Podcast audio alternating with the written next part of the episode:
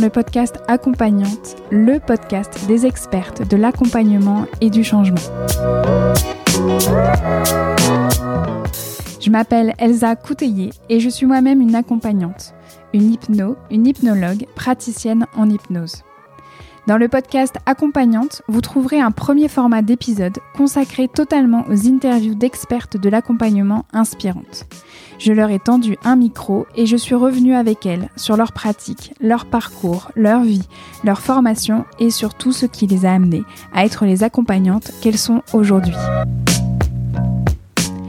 L'idée, c'est de faire entendre les voix d'expertes, de l'accompagnement et du changement pour qu'elles puissent à votre tour vous inspirer pour créer la pratique et la vie qui vous ressemblent.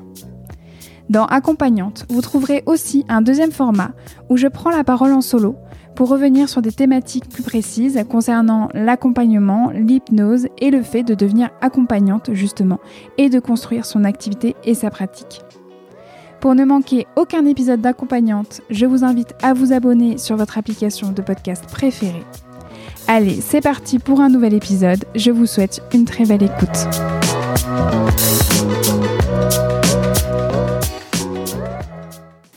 Bonjour et bienvenue à vous dans ce nouvel épisode interview d'accompagnante. Pour ce nouvel épisode, j'ai eu l'immense plaisir d'échanger avec Marie-Juliette Verga La Liberté. Marie-Juliette est une consoeur en hypnose installée en région parisienne. L'accompagnement est pour elle, je la cite, une vieille chose, et vous allez bientôt comprendre pourquoi. Mais en tout cas, pour vous la présenter en quelques mots, j'ai envie de vous dire que Marie-Juliette s'est nourrie au fur et à mesure des années avec des traversées de vie dans la littérature, la biologie, l'anthropologie et l'art, mais toujours en lien à l'autre et à l'accompagnement. Marie-Juliette a d'ailleurs enseigné pendant 15 ans à des enfants de tout âge et de toute différence, troubles psychiques et grandes difficultés sociales compris. En parallèle, elle a validé un Master 2 en critique de danse sur la notion de corps emprunté. Elle a aussi publié plus d'une centaine de critiques sur différents supports et elle a également participé à la conception de la revue Ballroom, la revue papier de toutes les danses. Elle performe elle-même de la poésie, elle rend hypnotique des expositions et elle arpente des ateliers d'artistes. Si j'ai voulu vous faire entendre la voix de Marie-Juliette aujourd'hui, c'est non seulement pour la richesse de son parcours et la richesse de son style, mais c'est aussi et surtout pour sa capacité à voir le monde à côté, qui colore vraiment sa pratique. Parce que vous allez l'entendre, Marie-Juliette va vous parler de l'importance pour elle dans son style d'accompagnement des notions de révolte, de compagnonnage et d'émancipation. Et ces trois notions, moi, me touchent vraiment beaucoup, que ce soit personnellement ou professionnellement. Avec Marie-Juliette, nous avons également échangé autour d'une thématique qui mélange vie personnelle et vie professionnelle avec le fait d'être mère et accompagnante. Qu'est-ce que cela veut dire? Qu'est-ce que cela implique? Quels sont les va-et-vient qui pourraient avoir cours dans ces différentes facettes de nos vies? Comme d'habitude, toutes les ressources mentionnées dans cet épisode sont à retrouver dans la section détails de l'épisode sur mon site internet elsacouteiller.com slash podcast ou directement dans la description de l'épisode dans votre application de podcast préférée. Je vous invite également à me suivre sur mon compte Instagram at ECHypnose où je publie très régulièrement des posts pour vous partager ma vie d'hypno et aussi c'est un lieu où on peut échanger et c'est plutôt sympa. Et si vous aimez cet épisode, si vous adorez Accompagnante, vous pouvez participer à son rayonnement en le partageant sur vos réseaux sociaux ou autour de vous. Sur vos réseaux sociaux par exemple avec tout simplement une capture d'écran de l'épisode avec le hashtag podcast accompagnante en me taguant pour que je vous relaie sinon je ne vous vois pas. Et bien sûr, vous avez toujours la possibilité de laisser une note et un avis sur Apple Podcast. C'est le meilleur moyen pour m'aider à faire connaître accompagnante aux personnes qui en auraient besoin. D'ailleurs, je tiens à remercier l'auditrice Poupoupidou qui a pris le temps de laisser un avis sur Apple Podcast. Et Poupoupidou nous dit Ces podcasts sont un vrai délice. Il s'écoute comme une conversation entre copines et pourtant il traite bel et bien de sujets profonds et répond à de vraies questions que tout hypno ou tout novice en la matière se pose. C'est une très belle découverte qu'Elsa et sa voix hypnotique et je la remercie chaudement pour tous ses conseils et partage d'expériences extrêmement précieux. N'attendez pas davantage et chaussez vos écouteurs. Merci beaucoup Poupoupidou, vraiment ça me touche. Et merci aussi pour tous vos mots doux d'ailleurs que vous m'envoyez par un mail ou un message privé sur Instagram après la publication d'un nouvel épisode. Ça me booste toujours pour la suite de la saison. Allez, c'est parti maintenant pour ce nouvel épisode très riche avec Marie-Juliette Verga La Liberté. C'est le moment de sortir votre carnet et votre stylo ou d'ouvrir tout simplement votre cœur et vos oreilles.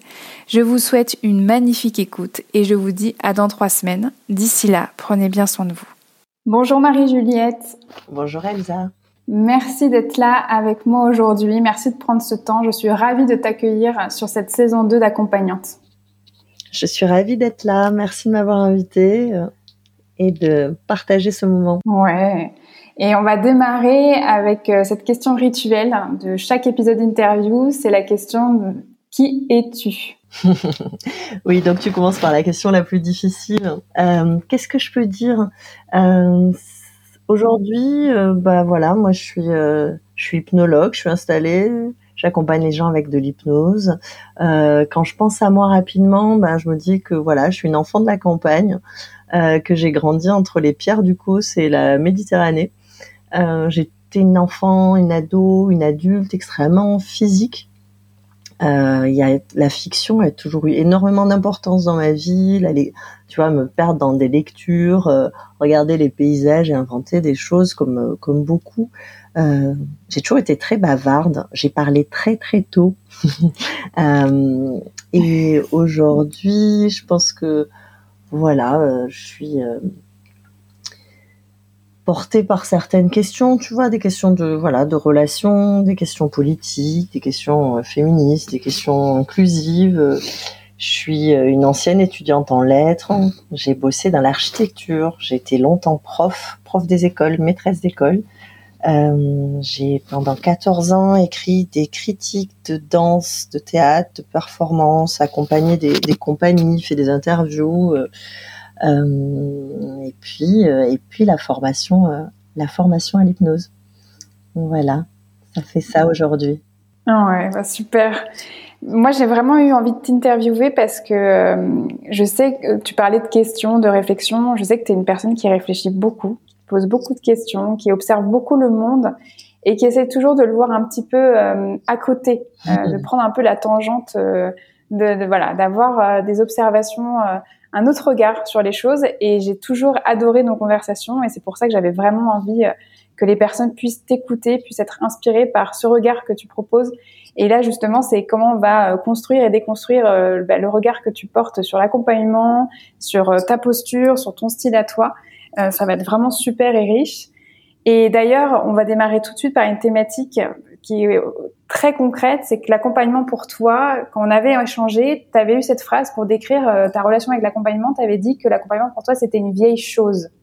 Est-ce que tu peux nous parler de ton parcours et comment l'accompagnement justement a toujours été là d'une manière ou d'une autre dans ta vie? Oui, je peux faire ça. Euh, je souriais pendant que tu parlais parce que c'est vrai que longtemps, euh, je, je, déclarais que j'allais toujours voir ailleurs si j'y étais et ce genre de choses. Donc euh, voilà, c'est ton regard qui est, c'est exactement ça. Sur, les, sur les gens. Euh, la vieille chose, écoute, moi je pense que c'est l'idée de l'accompagnement. D'abord, je pense que je me suis beaucoup accompagnée moi-même. J'étais une enfant unique pendant des années. Euh, j'étais super curieuse en fait. tu sais, on parle en tant qu'accompagnante, on parle beaucoup de la position méta. Euh, qui peut être quelque chose que tu remets en cause parce que tu te dis mais ça va pas, je me regarde vivre, etc. Tu vois, ce qui a pu m'arriver autour de mes 20 ans, me disant ah là là, où est ma spontanéité? Je suis toujours en, voilà, en, doublé, en train de me regarder faire. Mais je pense qu'il y a eu ça comme accompagnement au départ, c'est-à-dire le, le regard de, de, soi sur soi. Mm. Et ensuite, euh, beaucoup observer, beaucoup observer les adultes, euh, les adultes de ma famille, euh, mes professeurs ensuite, euh, les, les, relations entre les gens. C'est quelque mm. chose où, voilà, quand je suis dans une pièce, quand il y a du monde autour d'une table, c'est quelque chose que même quand je prête pas attention, que j'ai, que j'observe. Et euh, je pense qu'ensuite, tu vois, en grandissant, mes amis, mes proches ont quand même euh, attendu ça de moi. Mmh. Et qu'à un moment donné, euh, vers ouais, peut-être 25 ans, quelque chose comme ça, ça m'a dérangé. Tu vois, il y avait comme un... Bah, parfois, ça se passait de mon consentement. Euh, je pensais aller boire un café avec quelqu'un et en fait, euh, pour échanger, Et puis je me retrouvais face à une personne qui avait besoin de bah, de suivi sur son boulot, sur un projet artistique, sur et quand le temps passé ensemble était terminé, je me disais bah zut, euh, c'était pas un échange à cet endroit-là. Et euh, bah, aujourd'hui, je me dis c'est un super entraînement et c'était super intéressant et euh, le fait de le faire, euh, tu vois, comme métier, de m'être formé à ça, d'y consacrer du temps, de l'analyse, etc., fait que ça n'arrive plus dans la vie. C'est-à-dire, je vois la demande, je l'accepte ou pas, mais c'est très différent. Et, euh, et puis, euh, bah, je suis devenue prof, donc tu accompagnes des enfants, mmh. euh, tu accompagnes même des familles. Il y a quand même les équipes, il y a des les enseignants. Il y en a quand même un paquet qui souffrent en fait, qui sont pas dans, au mieux de leur être dans, dans ce système-là. donc il y a des équipes. Du coup, bah, pour que ça se passe bien pour tout le monde en fait. Tu, tu fais tu fais un peu le taf. Euh, et puis euh, voilà il y a vraiment cette la relation du parent à son enfant et la relation entre entre les enfants. Donc ça c'est quelque chose euh, sur le groupe. Et puis pendant les 14 ans voilà que ce soit des ouais des artistes installés des artistes qui, qui débutent qui ont besoin aussi de de soutien, qui ont besoin d'accompagnement théorique, qui ont envie, euh, c'est voilà, c'est quelque chose où le mot, tu vois, même le, le titre que toi tu as choisi, hein, accompagnante, mm. j'y pensais pas comme ça, plus tôt, mm. plus jeune, tu vois. Je voilà, je voyais plus le modèle, euh, le modèle du psy, la thérapie par la parole. J'entendais pas ça comme un, tu vois, je voyais un, ouais, je voyais des thérapies de soutien mm. plutôt que de l'accompagnement, mais une fois que ce mot vient et qu'on se sent accompagnante avec tel ou tel outil, excuse-moi, euh, bon, voilà, j'ai un esprit qui fonctionne euh, comme ça, mais il y a des années, j'avais une, une chorégraphe qui s'appelle Mélanie Perrier qui avait travaillé autour du care et qui avait fait une pièce donc avec quatre danseurs, deux danseurs, deux danseuses, mais aussi un enregistrement et il y avait une, salle et tu te déplaçais, et tu entendais des bribes et en fait elle avait récolté la parole de, de différentes personnes, soit qui étaient professionnels de l'accompagnement, euh, mais autant euh, psychomotes que euh, psy justement, ou euh, des témoignages de personnes qui disaient qui les a accompagnés le plus dans leur vie, mmh. qui a été voilà quelles ont été ces personnes qui les accompagnent. Et, euh, et, je trouve c'est un très beau mot, c'est un mot de, de, voilà de compagnonnage aussi. Mm. Enfin, c'est euh, ça a fait du sens, quoi. Ça a fait un lien. Et du coup, euh, cette vieille chose, c'est un peu compliqué, tu vois, de parler d'accompagnement à soi parce que euh, gling gling, attention, projection, attention soi-même, attention, on met pas du soi-même là-dedans, etc. Mais en même temps, c'est un jeu de, bah, de on se prend, l'enfant se prend lui-même comme terrain d'exploration premier en fait, en dehors de la relation au monde, de la relation aux autres, c'est la relation à soi-même. Et, euh, et puis après, il y a aussi, tu vois, la, recherche, euh, la recherche d'un, du coup accompagnement juste pour soi. Euh, voilà, tu, le sais, mais moi j'ai eu un, j'ai eu une épilepsie qui a été diagnostiquée extrêmement tard, donc j'ai eu un parcours un peu médical euh, pénible. Mm. Voilà, pas très euh, pas très adapté. Donc bon, c'était il y a longtemps. Je crois qu'il y a des choses qui se sont beaucoup arrangées depuis, mais euh, je pense qu'il y a ça aussi, le fait d'avoir cherché à être accompagné mm. par des gens dont c'est la, la, profession en fait, qui sont connus, reconnus pour ça. Euh, fait que ça me semble, oui, être une vieille chose que je, mais euh, un peu comme un petit bout d'étoffe que tu, tu garderais dans la poche, là, tu vois, une petite chose usée à force de, la toucher euh, du bout des doigts. Mais oui, oui, c'est, c'est la première idée qui, qui m'est, venue, en effet. Mmh, mmh pour clarifier quelque chose d'important, c'est que vraiment l'accompagnement, toi tu l'as connu, et on va en parler hein, au fur et à mesure, mais tu l'as connu vraiment sous différentes formes, différents contextes aussi. Tu as, eu l'accompagnement, comme tu disais, euh, d'étudiants, mais d'artistes, d'enfants, de parents, de familles, et puis là maintenant vraiment de, de, de personnes qui, viennent te voir au cabinet. Donc vraiment l'accompagnement, c'est quelque chose qui a qui t'a justement accompagné. Ça a toujours été un fil rouge dans, dans, dans ta vie. Hein. Oui, Ouais, oui, maintenant que tu le dis, tu vois, j'ai fait sauter euh, l'étape. Euh, oui, oui, quand je bossais chez des archis, j'avais des groupes d'étudiants étrangers et je m'occupais de leur programme pour euh, leurs trois semaines où ils étaient là. les rencontres, tu vois, avec des architectes du coin, avec des artistes. oui, ça faisait partie aussi de dès le départ, quoi. Et ça, je faisais ça, j'avais 22 ans.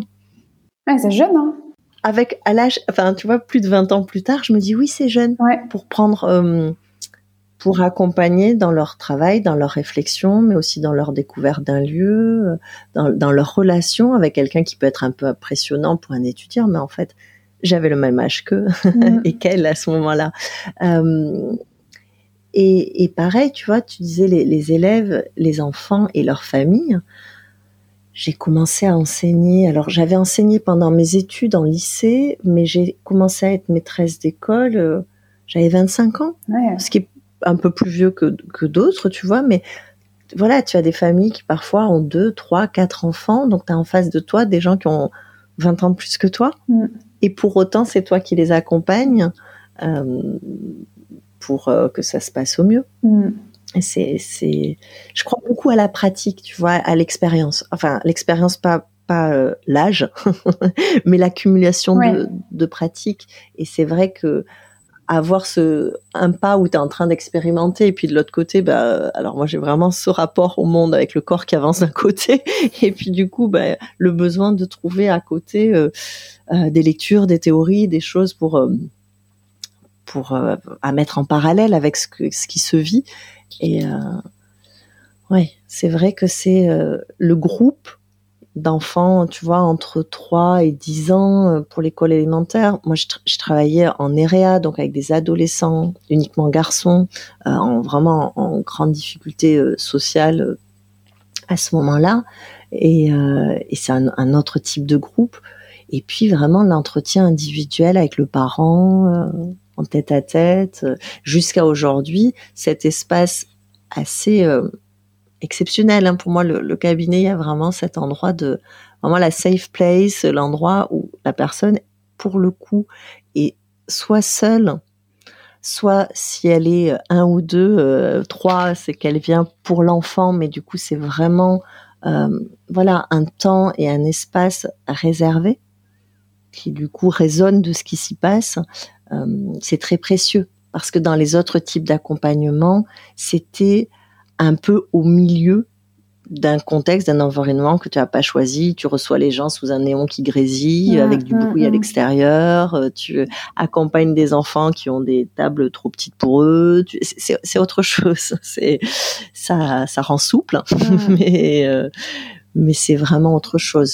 C'est très précieux ce qu'on peut avoir comme qualité de d'accueil Mm. Euh, dans le contexte et l'environnement, euh, le contexte de la de l'accompagnement et l'environnement qui est euh, la pièce qui fait cabinet ou qui pouvait ça pouvait être vrai dans dans des discussions euh, individuelles, tu vois, dans l'accompagnement des des artistes, mais mais c'est un peu à la marge parce qu'il c'est pas aujourd'hui les artistes qui viennent en accompagnement au cabinet c'est pas la même chose comme qualité d'être ensemble que ceux euh, avec qui on discutait trois heures en bord de scène. C'est pas la même chose. Mmh. le lieu est pas le même. Eux étaient sur leur lieu de travail. Là, ils sortent de leur lieu de travail. Enfin, il y a, y a quelque chose qui me, qui est important sur cette, vraiment cette question de l'espace et du temps, euh,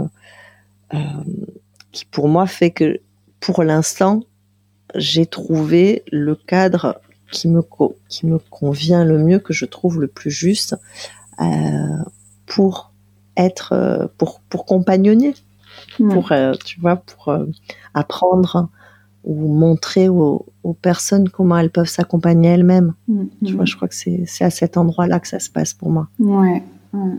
C'est super intéressant. Et, justement, on va, on va commencer à, parler de, ton parcours plutôt vers l'hypnose. Et on reparlera bah, plus précisément de ta reconversion professionnelle et tout ce qui t'a amené justement à trouver euh, bah, là bah, l'idéal, en tout cas pour le moment pour toi, pour, euh, pour compagnonner. Donc moi, ce que j'ai envie de te poser comme question maintenant, c'est pourquoi et comment en es-tu venu à l'hypnose? Alors pourquoi l'hypnose? Écoute, euh, alors, je peux le raconter de manière chronologique. Après, je pense qu'il y a beaucoup de liens avec ce que j'avais fait et vécu avant. Mais euh, d'un point de vue extrêmement factuel, euh, j'avais une voisine qui a vu un hypnothérapeute, il s'appelait comme ça, je pense, à l'époque, pour arrêter de fumer.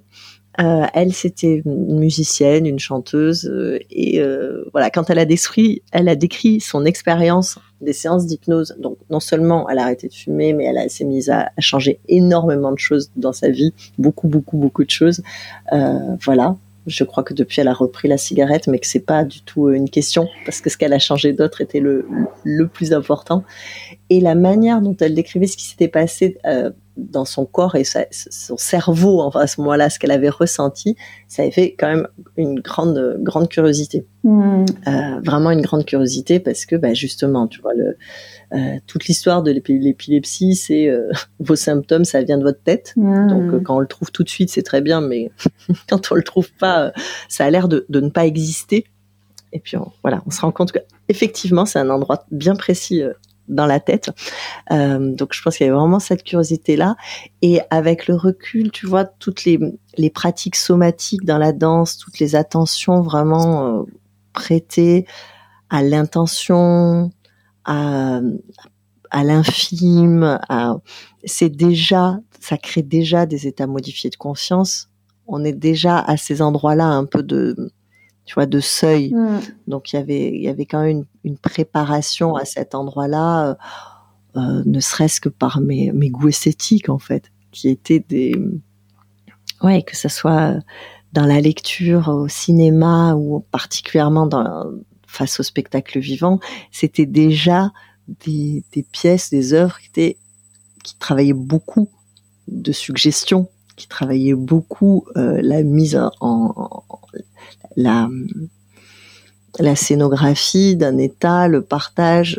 Euh, voilà, en danse, on parle de, on parle de relations euh, kinesthésiques, on parle, tu vois, j'avais fait une formation qui s'appelait la contagion insolite du mouvement, donc de, cet échange comme ça qu'il y a entre le corps des interprètes et ceux des personnes euh, dans leur siège.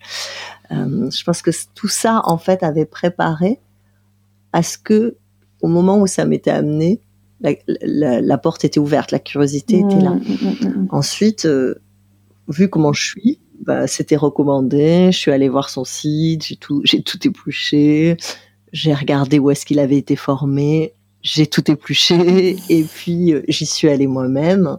Euh, à ce moment-là, je pensais faire une formation moi en pédagogie perceptive. D'accord. qui est le nom accepté en France pour des fasciathérapeutes.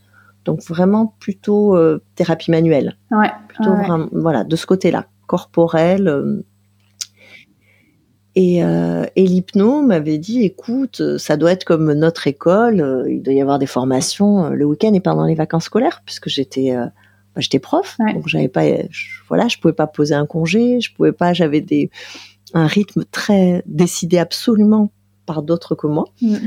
Et euh, c'était pas le cas dans l'école de pédagogie perceptive, qui par ailleurs est une excellente école. Hein. C'est pour des thérapeutes, je trouve ça vraiment intéressant. C'est Danny Bois. C'est il y a toute une question sur la méditation, euh, non pas pleine conscience, mais pleine présence. C'est vraiment voilà passionnant. Euh, moi, voilà, j'ai une une praticienne en pédagogie perspective que je que je suis allée consulter à Montpellier, qui est, qui est vraiment quelqu'un de très très doué, très voilà, qui fait des avec des résultats euh, étonnants. Et j'étais partie pour ça. Et puis, ben, finalement, euh, ça fonctionnait pas, quoi. Il me répondait pas, j'arrivais pas à savoir quel jour ce serait. Mmh. J'essayais de prévoir un mi-temps pour pouvoir faire la formation en même temps.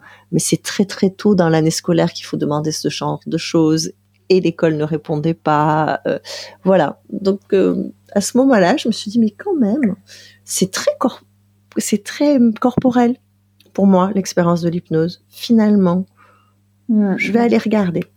Et euh, et puis bah, j'ai choisi l'école dans laquelle avait été formée l'hypno que j'avais vu dans son cabinet, puisque je l'avais déjà bien épluché avant d'aller le voir lui.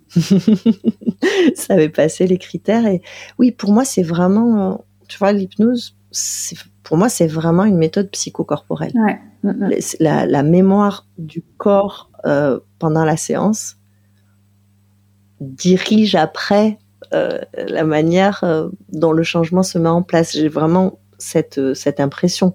C'est pas, c'est pas une étude scientifique, mais c'est quelque chose du côté des techniques somatiques, du côté de la pédagogie perceptive. C'est cette chose où quand on a fait une chute, on garde la mémoire de la chute. Euh, quand on a été enlacé, on garde la mémoire de ça. Et quand on a traversé un spectacle qui nous a fait baisser le rythme cardiaque, euh, eh bien euh, voilà, on sort avec cette qualité d'état d'état d'état de corps. Et, et je trouve que dans l'état modifié de conscience que produisent les techniques hypnotiques, il y a de, il y a de ça.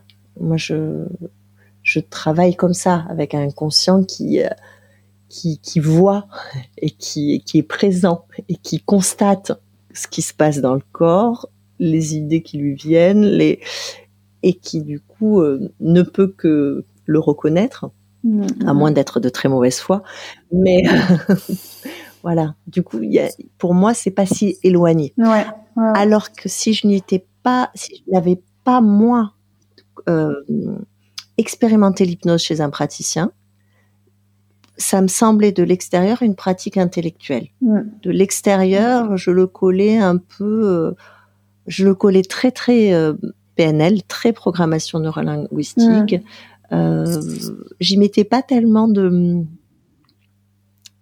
de corps. J'y mettais pas à ce moment-là, j'associais pas ça à des rituels, j'associais pas ça à des je, de l'extérieur, ça me semblait très intellectuel. Mm, mm, mm. Et puis euh, finalement, euh, ça allait au, bon endroit, quoi. Pour moi, ça allait vraiment à la jonction, enfin à la à cet endroit où c'est pas séparé, quoi. Comme je dis euh, aux accompagnés, la tête, elle fait partie du corps, quoi. Et je prends bien soin quand on fait un scan corporel de pas oublier le cerveau, de bien le mettre à sa place organique. Ben oui, oui. et c'est vrai que moi ça arrive quand je demande à une personne, mais cette émotion, ça se ressentit, vous, vous percevez où dans votre corps? Et j'ai déjà eu des réponses où on me disait le haut de la tête, on me disait c'était vers le cerveau, quoi. C'était les yeux, c'était le visage. ou même l'arrière de la, enfin, tu vois, du crâne, c'était, c'était là, quoi. L'émotion, elle était là. Et je me rappelle qu'en formation, Kevin Finel nous avait dit, euh, oui, ça raconte quelque chose sur la personne. Déjà, ça vous dit que l'émotion, c'est là. Et, et, je me suis toujours demandé, hmm. ah bon? Enfin, et du coup, qu'est-ce que ça raconte? Tu vois, j'ai toujours, j'ai jamais eu la réponse vraiment à cette, euh, à cette euh, remarque en fait de Kevin.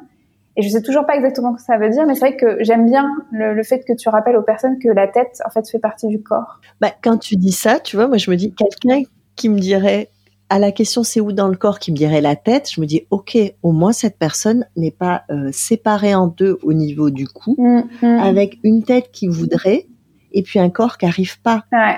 Parce que je trouve que les gens arrivent parfois avec cette demande de euh, avoir une tête ultra contrôlante qui euh, ben voilà, qui fait, qui fait passer plus rapidement la physiologie des émotions, euh, qui dissimule, qui oblige le corps à ne pas manger, qui oblige le corps à courir, qui oblige le corps à dormir, comme si vraiment il y, avait un espèce de petit satellite, tu vois, un petit pilote là-haut, ouais.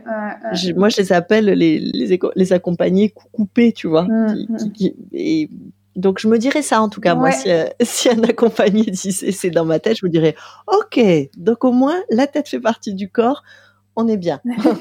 c'est chouette. J'aime bien, je prends.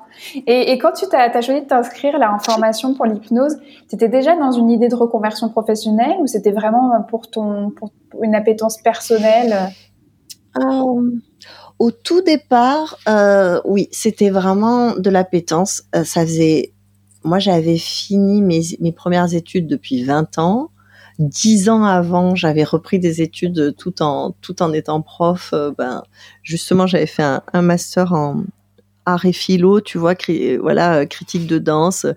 J'avais fait un mémoire sur euh, le corps emprunté et voilà.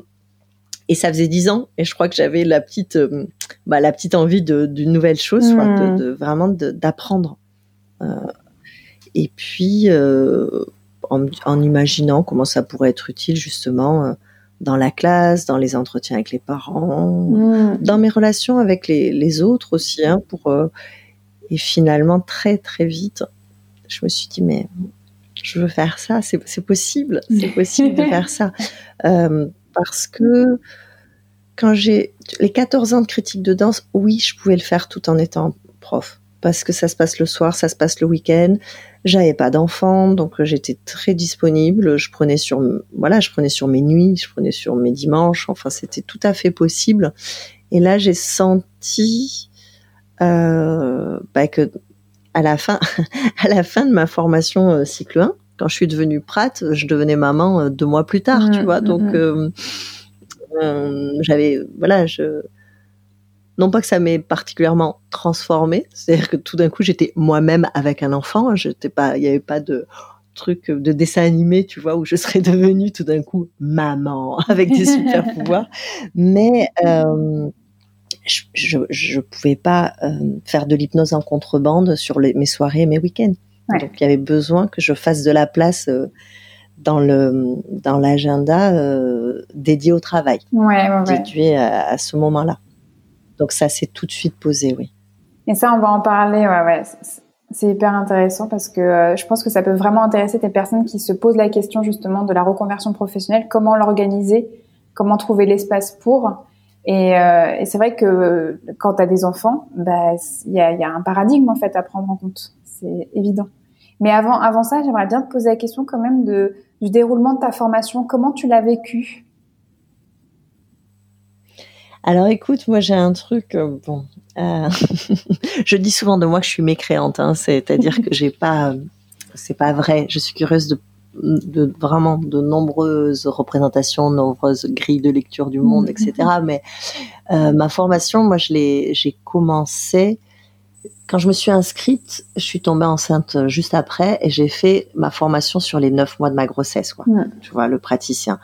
Et euh, pour moi, c'était vraiment, j'étais droguée à des hormones qui m'allaient très bien. Et euh, du coup, la formation, c'était je sais pas, c'était vraiment un espace de jeu avec un truc qui titillait à la fois l'intellect, la relation aux autres. J'ai vraiment rencontré des gens qui ont qui sont importants pour moi. Tu vois, j'ai rencontré des personnes que voilà qui sont encore importantes pour moi pendant la formation, que ce soit dans les les stagiaires euh, ou dans les formatrices formateurs. Euh, donc ça a été, je l'ai vraiment vécu comme euh, ouais un terrain de jeu et puis ça ça ça réagrandissait, ça élargissait encore l'espace euh, de ce qui était possible de voilà de faire, d'apprendre. Euh. donc euh, c'est quelque chose que j'ai très très bien vécu le, cycle. Mmh. super. voilà.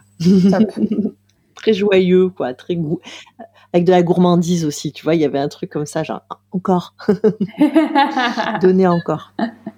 Et puis, et puis j'avais quand même, tu vois, un regard de, de prof de prof dans le sens euh, pédagogue et euh, honnêtement euh, vraiment voilà je peux le dire et, je le voyais mais dès la première semaine je trouve que la formation à l'arche telle que je l'ai reçue à ce moment-là et bah, au fur et à mesure de mes retours j'ai trouvé que ça avait tendance à être de mieux en mieux à chaque fois. Donc mais la, la, la première la première semaine je me suis dit mais c'est c'est construit, c'est structuré d'une manière euh, extrêmement intelligente et y compris euh, voilà par rapport à des grandes théories de, de, de, transmission, mm, mm, la mm. manière dont c'était euh, euh, dont ça revenait, dont ça bouclait, dont on passait d'un moment de groupe à un moment à deux, à un moment ta ta ta ta ta, enfin le rythme, etc.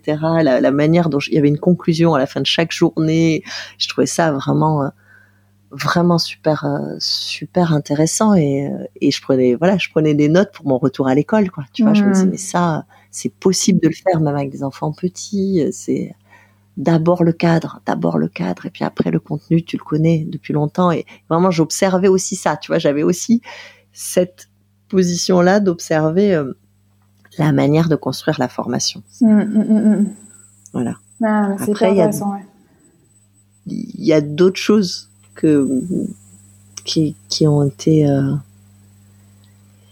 comment dire on, on est, je pense que quand on est en formation, on est, on est régressé. Mm. Donc, euh, suivant le rapport qu'on a eu à l'école et aux études, et eh ben, on est plus ou moins euh, enjoué ou inhibé, tu vois. Je pense que ça dépend vraiment. Ou, et, et après, tu vois, quand je suis revenue pour mon cycle 2, il y a eu des choses où créer d'abord la situation d'échec pour avec la conviction euh, que je peux partager que l'échec, l'erreur est une est un un tremplin à l'apprentissage.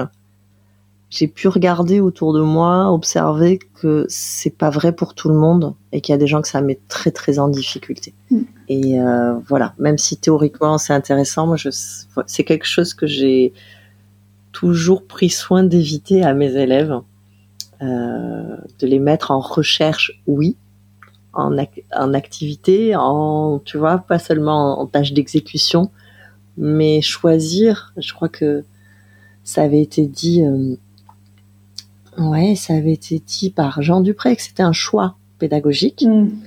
Euh, ça, c'est plus délicat. Je, je trouve que j'ai vu des gens et des adultes et des adultes euh, euh, vraiment vaciller sur leur base, je, trouvais ça un peu dur. Mm. Mm, ouais, mais c'est bien, c'est bien aussi de le dire. Dans les interviews, souvent on, parle des choses qui sont super en fait à l'arche, mais moi-même dans, dans un épisode solo, j'ai déjà en fait évoqué que il y avait une pédagogie qui était aussi particulière et qui, qui avait des très bons côtés, mais qui pouvait aussi, bah, comme partout, ne pas convenir en fait à tout le monde. Et c'est important que les personnes, de toute mm. manière, elles, elles, sentent que c'est bien que euh, si elles peuvent écouter en fait ces, ces épisodes interview ou solo pour se préparer en fait à leur formation, de, déjà d'avoir la, sensation que peut-être ça va avoir un effet sur leur état d'être, que c'est un retour à l'école quand même. Mm. C'est ok, c'est une formation, mais c'est un retour à l'école, qu'il y a des superviseurs, qu'il y a un regard comme ça euh, d'autorité qui se pose à nouveau, et, et, et en plus, il peut y avoir parfois une pédagogie qui va peut-être les mettre en difficulté ou au contraire qui va complètement les booster.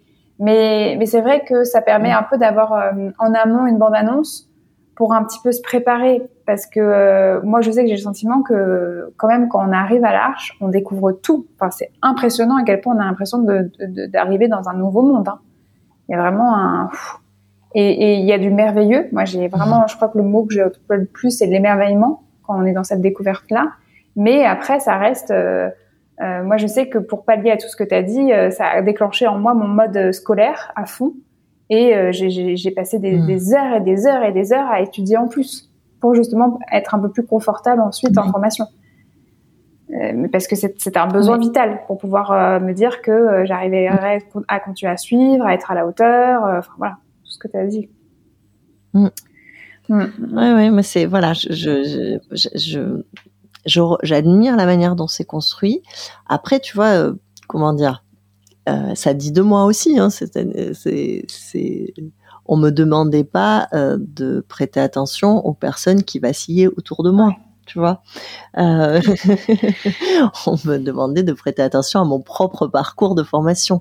Mais c'est vrai que ça a pu être quelque chose qui était plus Ouais, moins moins confortable, mmh. moins euh, mmh, mmh. moins sécure en fait. C'est pas du confort. Je je, je minimise. C'est c'est plutôt une question de de de de, de lien sécure. Ouais. Et euh, après euh, voilà quand on quand quand ça nous convient et que c'est adapté à notre façon et que euh, on a la possibilité bah, de se brancher à ces canaux, que ce soit énormément travailler à côté ou euh, se laisser porter, faire confiance, ou au contraire, euh, bon, euh, c'est c'est une chance, quoi. Enfin, après, moi, voilà, apprendre, c'est une telle chance. Mm, mm, mm. Mais c'est bien de le savoir. c'est bien de le savoir. Après, je sais pas toi, mais tu vois, moi j'ai eu des stagiaires, des stagiaires de, de l'Arche comme accompagnés. Ouais. ouais tout à fait. Pour qui c'était pas facile. Et, euh, et c'est important. Euh, qu'ils sachent que euh, c'est ok en fait. C'est pas à eux de, de, de se c'est pas à eux de se conformer à la formation. C'est une formation qu'ils reçoivent, qu'ils ont choisi, qu'ils ont acheté, et donc euh, pouvoir se mettre en position d'adulte et de père. Et euh, évidemment, il y a des personnes qui transmettent, il y a des personnes qui ont l'expérience, le savoir, etc. Mais que eux sont là comme comme égal, comme égaux. Et ça, je trouve que c'est important. Mmh, De, et, j'ai l'impression, tu vois, au fur et à mesure des retours, que c'était quelque chose qui était distillé et envoyé aux stagiaires. Hmm. Vous êtes là et vous pouvez nous parler. Vous êtes là et vous pouvez poser des questions. Vous êtes là et vous pouvez dire quand ça vous ne convient, ça ne vous convient pas. Et c'est voilà, je trouve que ça évolue à une rapidité euh, complètement étonnante. Complètement. Et vraiment, selon moi, vers du mieux. À chaque fois que j'y remets un pied, je me dis oh là là, ils ont aussi intégré ça. Oh, chapeau. Oh, tu vois, voilà. Ah, mais clairement. ah, mais c'est exactement ça. Parce que c'est vrai que là, on donne un retour qui est lié euh, aux époques où on s'est formé. Donc, c'était il y a quelques années, c'était il y a quatre ans, voire cinq ans. C'était donc. Mm. Euh, et, donc, c'est un espace où vraiment euh, l'Arche et, bien sûr la pédagogie de l'Arche a énormément en fait évolué. Euh, et moi, la dernière fois que j'ai fait mes retours, c'était c'était il y a un an ou deux ans. Et déjà comme toi j'étais impressionnée par la, la, prise en compte des feedbacks qu'on avait pu faire et, euh, et surtout une prise en compte euh, de qualité. Donc c'est ce que tu dis où vraiment c'est vraiment une école qui est top c'est sûr que moi je continue à la recommander les yeux fermés hein. ça ça c'est sûr. Ah oui bah, il y a quelque chose d'extrêmement vivant. Quoi. Y a, pour moi, hein, il y a un truc hyper organique. Il y a des personnes différentes avec des approches différentes et on sent qu'en souterrain, ben ça se parle, ça discute et, ça évolue. Quoi. Et ça, euh, vraiment, ça évolue en temps réel. Quoi. Il n'y a pas des, des, espèces de paliers. C'est d'une fois à l'autre, hop, il y a une chose qui est intégrée. Et, euh, Il suffit plus de dire si vous voulez nous parler, vous pouvez. Et, tout d'un coup, il pose vraiment la question. ça, ouais. Chapeau. Et justement, comme tu es en train de parler de, voilà, Claire, c'est quelque chose d'organique. Ben, ton parcours aussi, enfin, chaque vie euh, est organique. Et on arrive au moment où j'ai envie d'un peu plus te parler ben, de, ta reconversion professionnelle, le moment où ça y est, tu as eu ta certification et que tu t'es dit, bon, bah, allez, il faut y aller maintenant. Il euh, faut concrétiser ce projet de devenir vraiment accompagnante euh, en hypnose, là, en tout cas. comment toi, tu as vécu ta reconversion professionnelle? Tu as un petit peu évoqué la notion d'espace, le fait que bah, il y avait quand même quelques, plusieurs éléments à conjuguer euh, toi dans ta dans ta vie. Euh, comment ça a été pour toi? Bah, Moi, ça a commencé par avoir, enfin, tu vois, j'ai eu la chance de pouvoir euh, travailler à mi-temps, à mi-temps, être prof à mi-temps, être avoir le cabinet à mi-temps et préserver mes soirées et mes, et mes week-ends pour avoir lorsqu'il était là, une relation à plein temps avec mon enfant, ce qui me semblait à moi important. Euh, donc la première, la première étape, elle est assez confortable. Hmm. Euh, j'avais déjà été à mi-temps quand je quand j'étais critique de danse. J'ai pas de gros besoins. Je pense que cette question, elle est elle est importante financièrement. C'est-à-dire que euh, c'est pas la même chose quand on passe d'un d'un gros revenu à, à s'installer à son compte. Euh, donc j'avais voilà, j'avais un demi-salaire d'assuré, ça me mettait en sécurité, j'avais la liberté de mener mon projet à, à, côté. C'était euh, pour moi c'était très rassurant. Et il y avait les deux, il y avait voilà la, la place pour la liberté, il y avait une certaine sécurité. Donc euh, c'était euh, j'aurais tendance à conseiller aux gens, tu vois, mais après euh, aux personnes comme moi après, pour des personnes qui sont euh, naturellement d'un, tu vois, qui sont euh, par leur profession précédente ou qui qui sont euh, entreprenantes, entrepreneuses, c'est autre chose. Il y a, voilà, il y a d'autres choses à faire. Il y a des études de marché, des choses comme ça. Moi, c'est pas mon, je sais pas faire ça. J'ai pas appris à le faire. Donc, c'était beaucoup plus naturel pour moi de passer de l'un à l'autre comme ça en, bah, en diminuant progressivement ma présence dans l'enseignement et en, en, donnant plus de place à ma présence euh, en cabinet mmh. Mmh. et en formation. Et donc voilà, ça c'est. Et j'ai eu la chance d'obtenir un congé de formation. Mmh. Donc j'ai pu, j'ai fait tout mon cycle 2 et mes retours. J'étais entre le cabinet et la formation. J'étais pas du tout en classe, euh, tout en touchant mon mon salaire, 80% de mon salaire. Donc ça, c'était euh, assez, assez, bah, une chance, quoi. C'est une grande chance euh, que je. Il y a, d'autres, hein, il y a d'autres choses. Euh, voilà, il y a même, euh, il y a des entreprises qui proposent des choses incroyables pour le départ de, de leurs employés. Il y a des, voilà, il y a des, il y a d'autres organisations, mais pour moi, cette, on appelle ça, je, je sais pas si ça existe ailleurs, mais on parle de tuilage, tu vois, quand quand tu pars d'une classe et que quelqu'un d'autre vient te, te, remplacer, par exemple, si tu fais, tu travailles un semestre, c'est le moment où tu échanges des informations où hmm. l'une remplace l'autre. D'accord. Et moi, j'ai pu faire ça entre mes deux vies professionnelles, quoi. Hmm. Voilà, faire glisser les, les plaques. et euh, là, euh, bah voilà, là, c'est ma première rentrée sans rentrée. Euh, et Là, c'est autre chose. J'ai touché mon dernier salaire à la fin du mois d'août. Mm. Donc là, euh, il y a quand même euh, bah, un, défi. Il y a quand même un, enjeu, un enjeu euh, d'indépendance, parce que bah, l'indépendance financière, c'est quand même une grande part de l'indépendance au sein d'un couple, au sein de, voilà d'une société. Donc, il y a, y a un enjeu à cet endroit-là. Étonnamment, ça me ça me met plutôt en mouvement.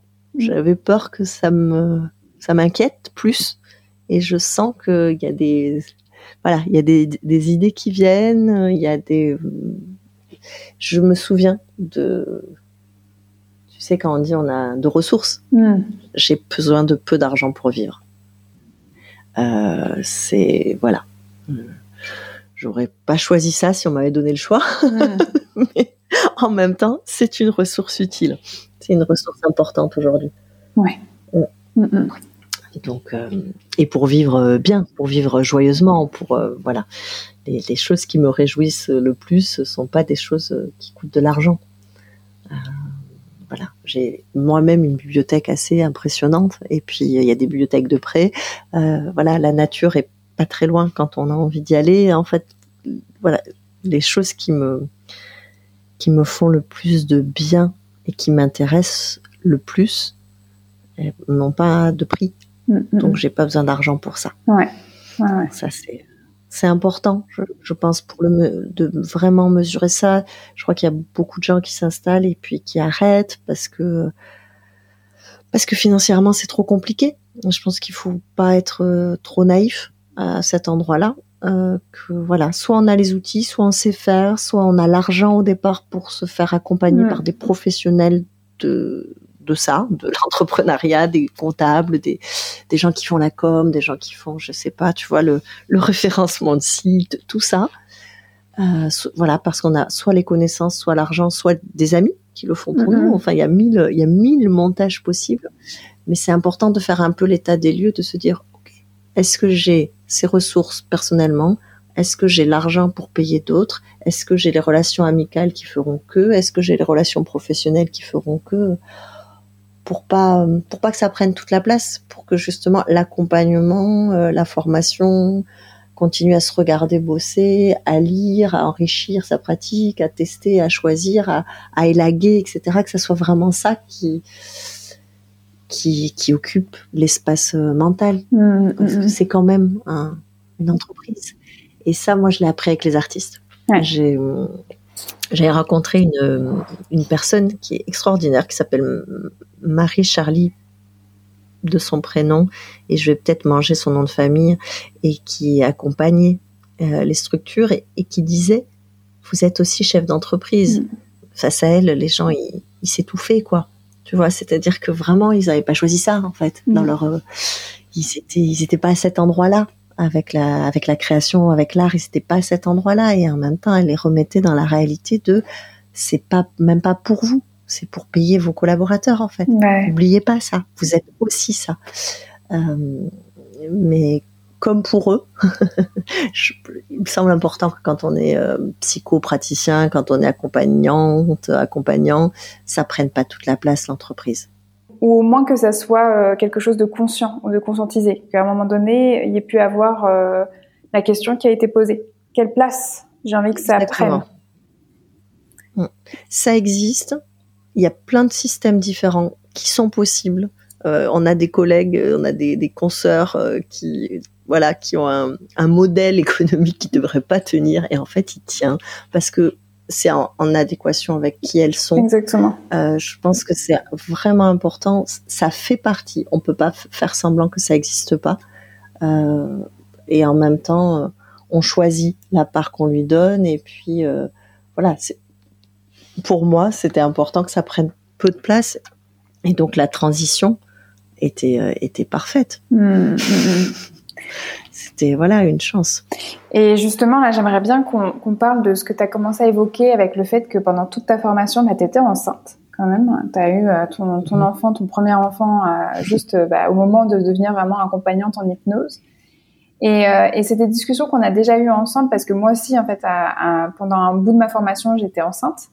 Et on avait beaucoup parlé, en mhm. fait, du fait de devenir mère et qu'est-ce que et de la relation à l'accompagnement justement qui pouvait se créer à ce moment-là.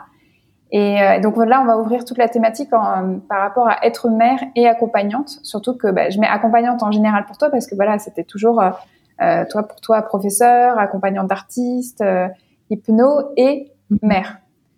Et je sais mm. que tu m'as, tu m'avais dit, euh, même avant que, tu passes le pas euh, du mi-temps ou, du temps plein euh, pour hypno, je t'ai toujours entendu dire de manière très claire pour toi que être mère et accompagnante, il y avait quelque chose qui était, euh, enfin, il fallait que, à décortiquer, à déconstruire, et c'était même particulièrement être mère aussi et professeur. Il y avait aussi quelque chose autour de ça. Mm. Et justement, récemment, quand on en a discuté, tu m'avais dit que être mère t'avais donné envie de quitter l'enseignement. Tu peux me dire pourquoi et comment ça s'est passé justement pour toi? Ah ouais, alors ça c'est vraiment. Alors je pense que tu vois, il y a une dimension familiale. Moi j'ai une grand-mère qui était institutrice et euh, je sais que j'ai entendu ma mère dire qu'il y avait pas, il restait pas beaucoup de, de patience et d'attention pour euh, hmm. les enfants à la fin de la journée. Euh, ce que je comprends, parce que vraiment prof c'est un métier très particulier, très très exigeant. Euh, et du coup, moi, bien avant d'être enceinte, hein, je me disais, le jour où j'ai un enfant, mm. je serai plus prof. Et j'entendais tout le temps, alors des trucs euh, de, bon goût, comme c'est un super euh, métier pour une femme quand on a des enfants. Enfin, vraiment, voilà, des choses élaborées comme ça.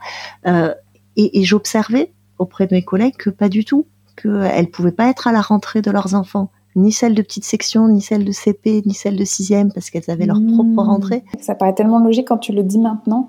Mais, mais c'est hyper intéressant là que tu en parles. Merci d'en parler vraiment, Marie-Juliette.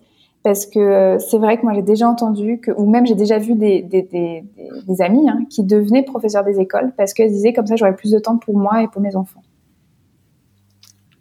Oui, j'en ai aussi.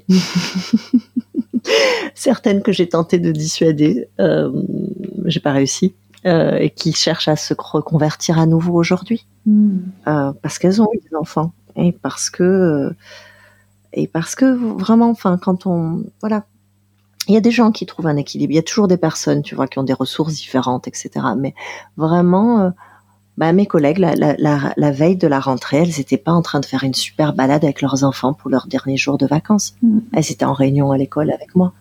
Euh, c'était léger pour moi qui n'avais pas d'enfants. C'était pas, c'était vraiment pas un souci.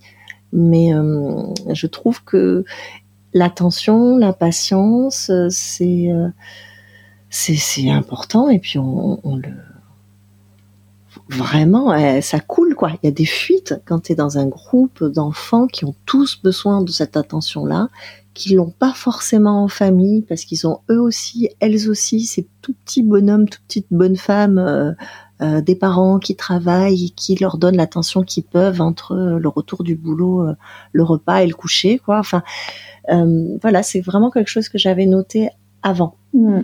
Et euh, c'était important pour moi.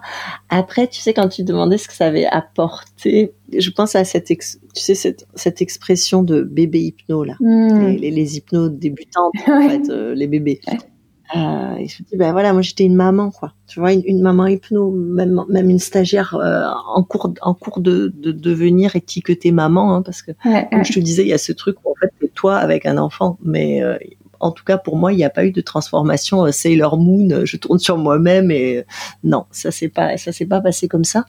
ce que je trouve que ça a apporté, c'est vraiment, mais je pense que c'était vrai, tu vois, sur être une mère suffisamment bonne lâcher cette toute-puissance-là avec ton enfant, mais en réalité, c'est vrai pour être euh, une alliée pour toi-même, une bonne mère, mais on pourrait dire une bonne amie pour soi-même, parce qu'en fait, c'est la relation que tu as avec les individus, elle a toujours, il y a toujours cet équilibre qui vient se poser, lien du sang, lien de l'adoption, lien amoureux, etc. Ça vient s'ajouter, amicaux, affectifs, mais la relation elle-même, il me semble que c'est à elle c'est elle qui mérite tous les égards en fait. C'est vraiment de la relation dont il est important de prendre soin.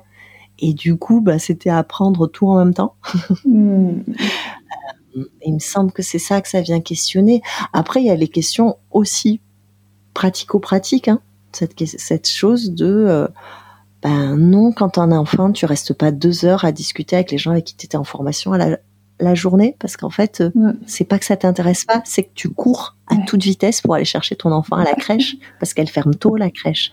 Euh, que, enfin, tu vois, moi j'ai fait des, j'ai fait deux deux formations euh, complémentaires, dont une du cycle 2 où je tirais mon lait ouais. aux pauses. Et en fait, c'est pas la même chose. J'avais été réveillée cinq fois dans la nuit et je tirais mon lait. C'est très, c'est la réalité d'avoir un enfant et un enfant petit et d'en être voilà, d'en avoir la responsabilité, quoi. Euh, mmh. ça, c'est important aussi. C'est vrai que je, ne l'avais pas remarqué parce qu'enceinte, l'enfant, tu le transportes avec toi. Il y a pas de, tu peux rester discuter pendant deux heures après la formation, tu vois. C'est c'est pas un problème. Euh, une fois qu'il est là, euh, voilà, tu vois, par exemple, dis, bah, j'espère que mon intérêt se mesure pas à ça parce que en fait, j'aimerais rester. Hein. Mm, c'est vraiment intéressant. Mais euh, la dame, la directrice, ça va me faire les gros yeux, moi, quand je vais arriver. Quoi. c'est pas possible que mon gamin il soit tout seul à attendre et qu'il est, qui, qui croit que je l'ai oublié. Parce mm, que c'est de ça dont on avait parlé aussi. Euh, tu passes ta journée à accompagner des adultes, euh, y compris des adultes qui semblent extrêmement accomplis, en place, etc.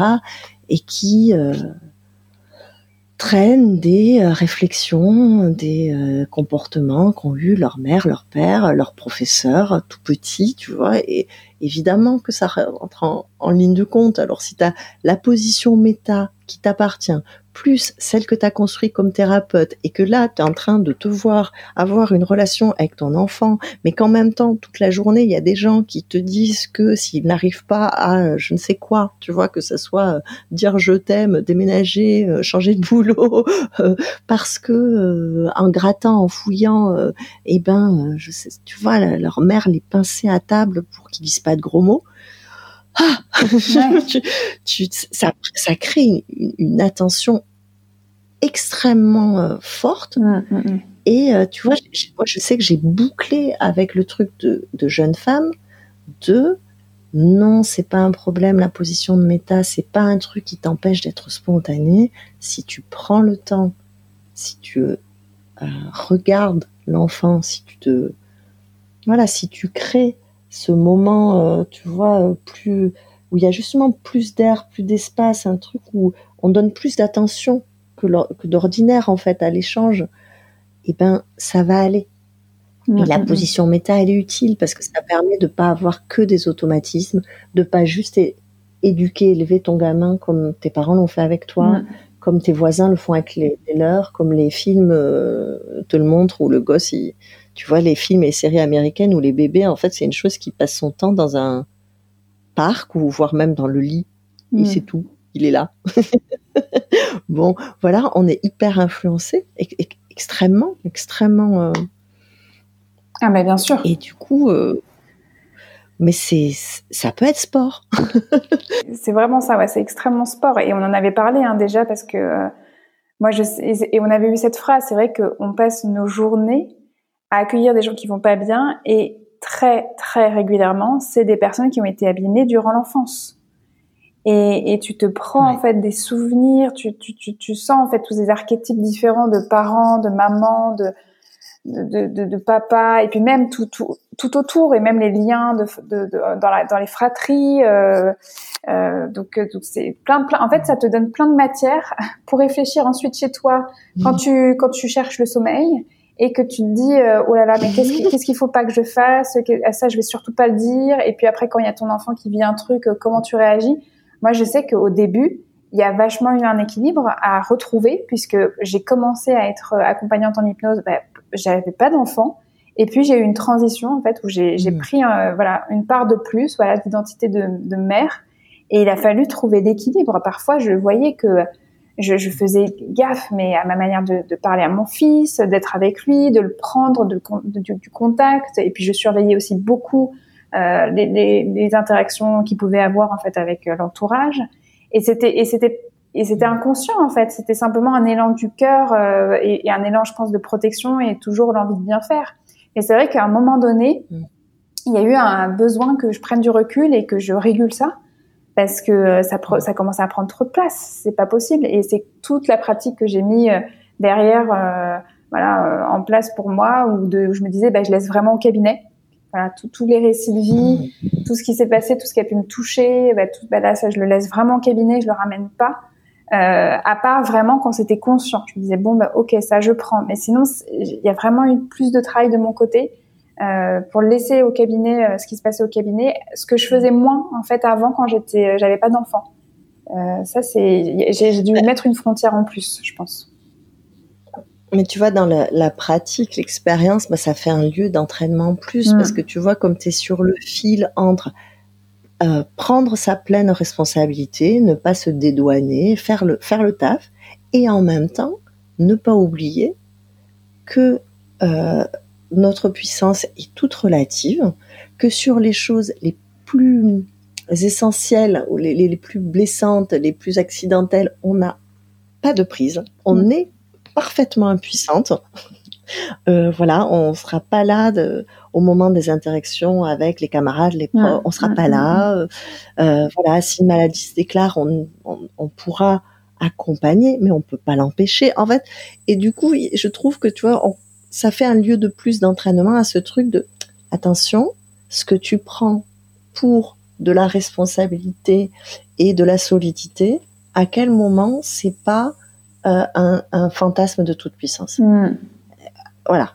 Comment tu, tu boucles ça pour toujours remettre le truc dans non, il n'y a pas que à laisser faire parce que il y a une responsabilité réelle, euh, justement, des choses à apprendre, des choses à, à construire, des, je sais pas. Enfin, après, moi, je reviens toujours sur cette chose-là. Je me souviens, euh, une amie m'avait dit quand, quand son, son enfant était petit, euh, ah, tu te rends pas compte comme c'est difficile moi, j'étais celle qui n'avait pas d'enfant, qui n'en voulait pas, qui n'en aurait pas, donc on, ne m'épargnait pas, tu vois. On n'essayait pas de, de, de, maintenir mon désir d'avoir un enfant. Donc euh, voilà, j'avais des, des, récits, des infos euh, assez, assez complets. Et je dis, mais si, si, parce que vous ne parlez que du fait que ce soit difficile, donc je ne peux pas rater cette info. Mais par ailleurs, euh, même pour faire planter des, des, des, tomates sur votre balcon, vous achetez des bouquins. Ça existe aussi pour les enfants. Euh, donnez-vous à vous-même de l'aide, tu vois. Et je trouve que ça permet ça. La, responsabilité, elle est là, elle est dans le faire au mieux, elle est dans le, bah, tu vois, euh, voilà, chercher de l'info auprès d'amis, auprès de bouquins, mm, mm. Consulter quand il y a besoin. Donc ça, par contre, je pense qu'on est assez bien placé, j'espère, pour pas oublier qu'il y a des gens dont c'est le boulot et que c'est pas le nôtre, qu'avec notre enfant, c'est pas notre boulot. Euh, et, et et, et faire travailler cette souplesse-là entre prendre sa responsabilité, euh, être réellement au monde, être réellement dans la relation et ne jamais oublier que l'impuissance, elle est, elle est constitutive en fait. Mmh, mmh, mmh. Voilà, on n'a pas plus de puissance que celle que l'on a, et c'est important de pas en utiliser moins que celle qu'on a parce qu'elle existe, mais euh, on n'a pas la main sur tout, quoi. Vraiment pas c'est pas facile. Ouais, ouais. Mais euh, on prend pas le risque d'y arriver, quoi. Tu vois, l'avantage c'est que c'est quelque chose où on sait qu'on va pas y arriver. On va forcément euh, pencher d'un côté puis de l'autre, euh, d'un côté puis de l'autre, et puis trouver un équilibre euh, en mouvement. Ouais, exactement. C'est mais, ça. Mais je pense que ça aide à accompagner, en fait. D'être mère? Bah, d'avoir une relation, je dirais d'avoir une relation supplémentaire à son arc. Hmm. Tu vois, tu as ta relation à toi, tu as ta relation avec tes proches, euh, et puis il y a une nouvelle relation qui apparaît, c'est celle à, cette, cet enfant-là qui, qui est venu de toi, et, euh, et, ça donne une relation de plus sur laquelle tu vas placer ton attention, que tu vas ressentir, mais aussi analyser, mais aussi nourrir, etc. Donc euh, oui, je pense que ça fait un, ouais, c'est ça, ça donne une relation de plus à ton arc, quoi. Ça fait encore plus bosser la relation et il me semble que, c'est quand même là où beaucoup de choses euh, se jouent euh, dans l'accompagnement. Ouais. Et justement, là, on va commencer à aborder euh, bah, la question de ton accompagnement à toi, même si on a pu avoir des, des petites bandes annonces par-ci par-là. Là, c'est vrai que j'ai concrètement envie de te poser la question du style. Est-ce que toi, tu penses avoir trouvé ton style d'accompagnement à présent? Et si oui, comment tu le décrirais aujourd'hui? Hmm. euh, Est-ce que j'ai trouvé? Oui, je pense que j'ai trouvé pour aujourd'hui. Je pense que ça évoluera en même temps que moi. Euh, hmm. J'ai des idées de direction dans laquelle ça peut évoluer, mais je pense que pour aujourd'hui, oui. Euh, il y a des choses pour moi qui sont extrêmement importantes. Quoi. je sais, par exemple, que je travaille avec les représentations de mes accompagnés, que parfois je leur en propose, je leur désigne que d'autres représentations existent, mais que c'est vraiment important pour moi de pas de pas euh, leur proposer de pensées toutes faites, quelles mmh. qu'elles soient. Et lorsque eux en ont des croyances très fortes, etc., pouvoir travailler avec mais sans pour autant les renforcer ou en, en, mettant le doigt sur ce que ça peut empêcher aussi chez eux. Euh, après, je pense que j'ai un accompagnement euh, où la considérer l'autre comme un égal, comme une égale, extrêmement important. C'est-à-dire que même si la personne vient parce qu'elle est en difficulté, parce qu'elle est en souffrance, c'est une personne euh, à part entière vraiment travailler ça et le faire, euh, le verbaliser si nécessaire et le faire ressentir à la personne. Hein. Mmh, euh, mmh. Voilà. Euh, le, consentement pour moi c'est très important, c'est-à-dire que voilà, je fais pas des, je fais pas des tours de passe-passe, c'est pas mon truc. je, je trouve ça important de de faire de la psychopédagogie. Je trouve ça important de montrer les, les coulisses, d'expliquer ce que je fais, y compris d'expliquer comment ça marche. Euh, en prenant soin euh, de, de bien souligner que l'expérience que vit la personne, elle est extraordinaire, elle est magie, elle est merveilleuse, mais que par contre les chemins, ils ont, euh, voilà, ils sont construits, ils existent. après, il y a la place du corps. Hein. Mm, Ça, c'est mm, mm. sûr que c'est quelque chose qui est important pour moi. présenter plusieurs grilles aux gens, c'est important. et puis, voilà, je, je, me suis euh, vu écrire récemment euh, Notre besoin d'émancipation est incontrôlable. Et, hmm. je crois que c'est mon objectif à moi d'accompagnement général. Euh, je ne sais pas si on doit en avoir un, mais moi j'en ai un. C'est ça. Tu vois, c'est avant je me disais oui, le moment où la personne elle récupère sa référence interne, qu'elle s'oppose ou qu'elle s'affirme.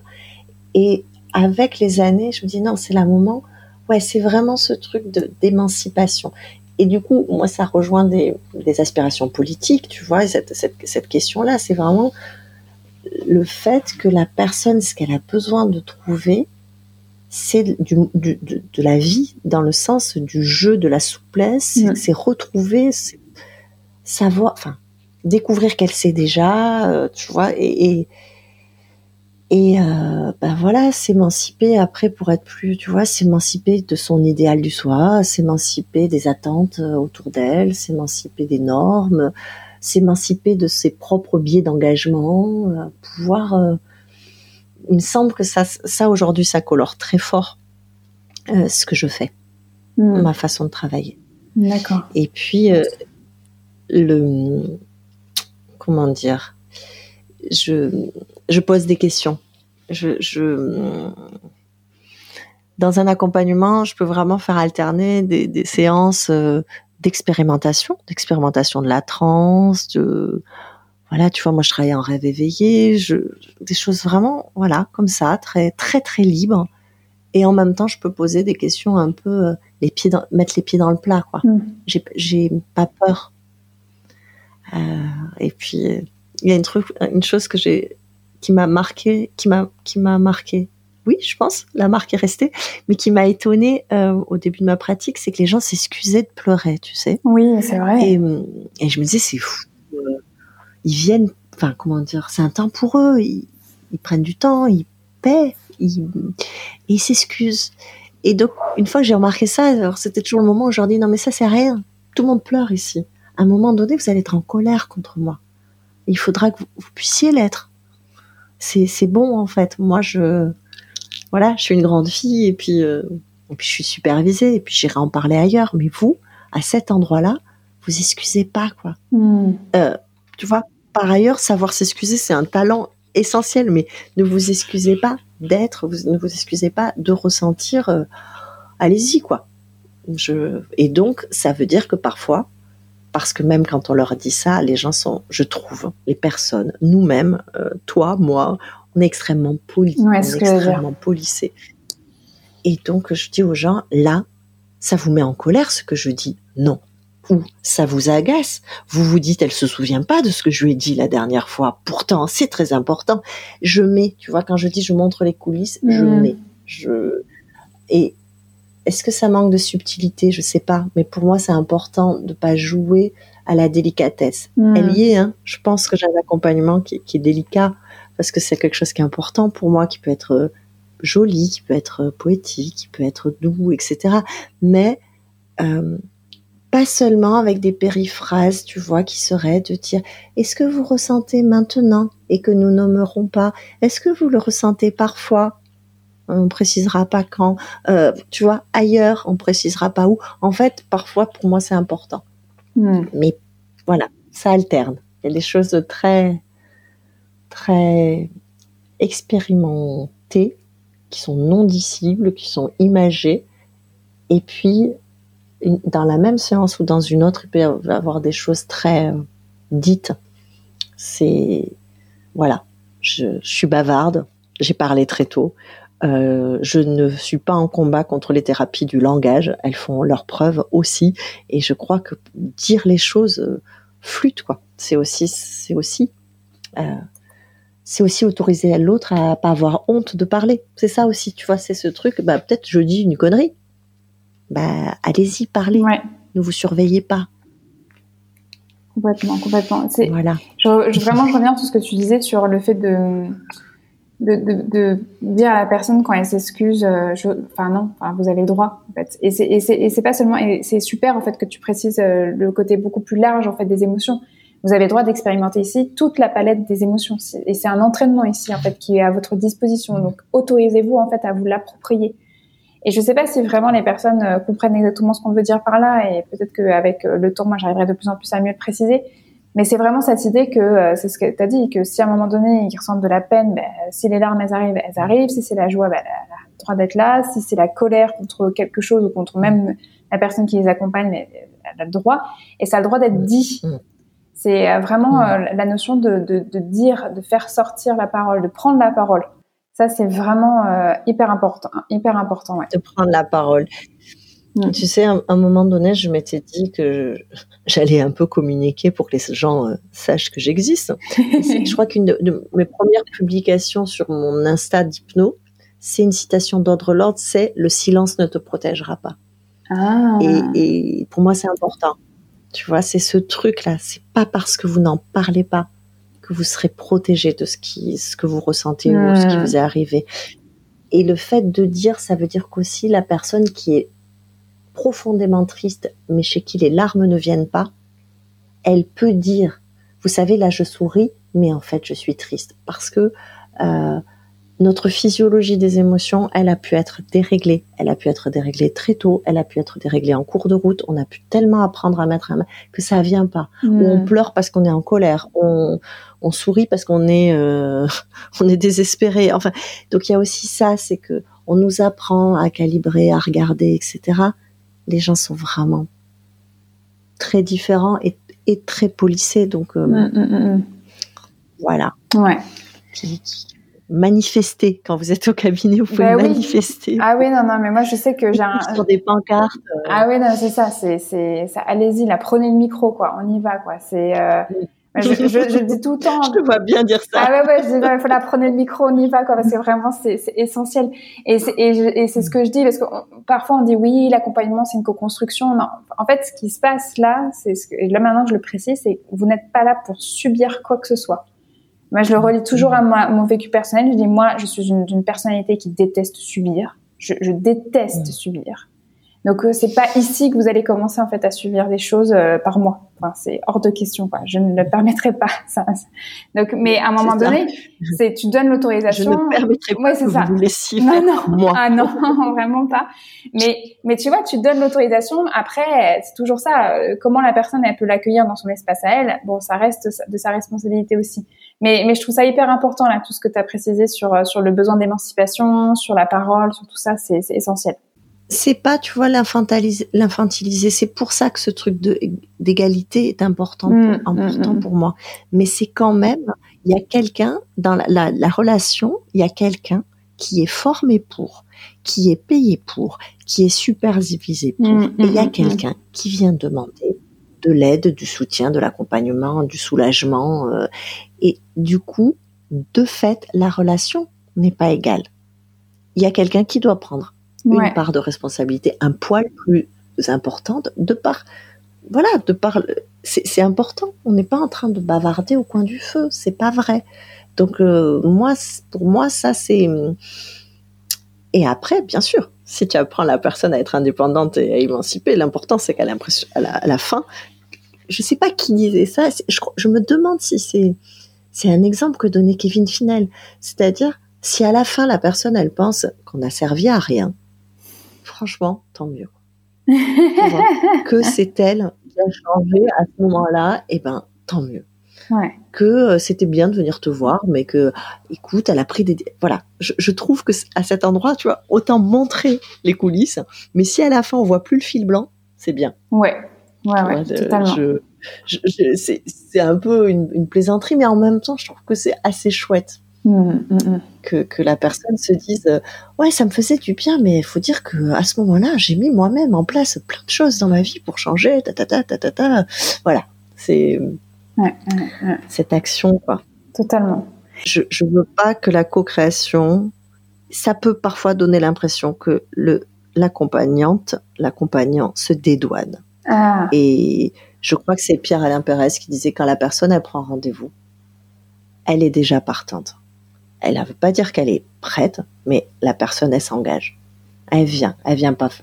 Tu vois, moi, ça m'embête toujours quand on dit ouais, les gens viennent faire du tourisme et tout. Non, ils viennent voir et puis, puis, puis ça accroche ou pas, ça. Mais je trouve que voilà, quand mm. quelqu'un vient, il a fait déjà sa part en fait. Voilà, au départ, sa part, c'est que ça, mm-hmm. c'est venir, être là physiquement et et, et, et, se prêter au jeu, tu vois mais c'est. Après, je pense que c'est, il y a plein de nuances. C'est, elle a fait sa part pour le premier pas. Mais un premier pas ne suffit pas de toute manière pour changer. Mais elle a fait sa part pour le premier pas. Après, toi, tu vas faire un, ton premier pas aussi. Mais à un moment donné, si tu sens hmm. qu'elle vient en touriste ou qu'elle est pas prête ou que tu le hmm. sens pas ou que ça fit pas et que tu en as conscience et que en fait quelque part même ça t'agace, c'est à toi en fait de, de voilà, c'est à toi de le prendre en fait en charge. C'est à toi d'avoir la responsabilité là-dedans et que toi aussi t'es pas là pour subir. Enfin, devant toi, tu dis à une personne qu'elle est pas là pour subir, mais toi non plus. Donc si tu sens qu'en fait la personne, eh ben ça va pas le faire, ou que bah, soit inconsciemment, consciemment, ou soit parce que euh, c'était pas la bonne personne, ou que parce que sa demande euh, elle est pas encore très claire, ou qu'elle elle y est pas encore, qu'elle sera pas prête, bah, c'est pas grave, autant, le dire. C'est vraiment toujours ce truc de euh, la parole, quoi. Il faut en parler, quoi. Il faut communiquer. Mettre, euh, ouais, dire. Voilà, c'est les endroits où la délicatesse est de côté, tu vois. Après, ça dépend exactement d'où est la personne, mais j'ai l'impression que, et je peux me tromper, mais au moins je le mets, je le, je le montre. Ouais. Oui, mm-hmm. mais parce que justement, c'est là où tu te dédouanes pas. Oui, c'est ça. Tu dis pas, oh, bah, écoute, elle fait, elle fait du tourisme. Non, tu dis, je vous vois faire ça. Est-ce que je suis à côté ou est-ce que je suis dedans? Et qu'est-ce qu'on fait pour que ça change? Voilà. Mm. Ah Parce qu'il y a des gens qui ont besoin de prendre des détours. Tu vois, ah bah complètement. Enfin, moi, ça, raconte toujours quelque chose, hein, de toute manière, ça c'est sûr. Mm. Une fois que c'est conscientisé, si la personne dit bah ouais, en fait, oui, mais j'ai besoin. Mm. Si tu l'as laissé, tu vois, se construire et, qu'elle est capable de te dire j'ai besoin de faire un peu de tourisme, c'est en quoi ça vous dérange vous? Ah, euh, attendez, je, garde ça pour euh, ma supervise. c'est génial aussi, tu vois, si les, gens arrivent à ce point-là où ils sont capables de dire, bah, en quoi ça vous dérange vous? Ouais, ah ouais, non, mais c'est sûr, c'est sûr. Mais euh, voilà, pour moi, dévoiler à cet endroit-là, c'est important. Mm. C'est important mm, mm, d'être. Et, comme on a commencé à parler du style, il y a quand même une donnée qui est hyper importante dans le style, c'est qui on accompagne ou pas. Et, euh, et, mm. toi, je sais que on en avait déjà euh, un peu discuté justement dans l'après-interview. Toi, t'es vraiment pas du tout dans l'envie de te spécialiser. C'est, je sais que c'est important pour toi. Est-ce que tu peux nous en parler?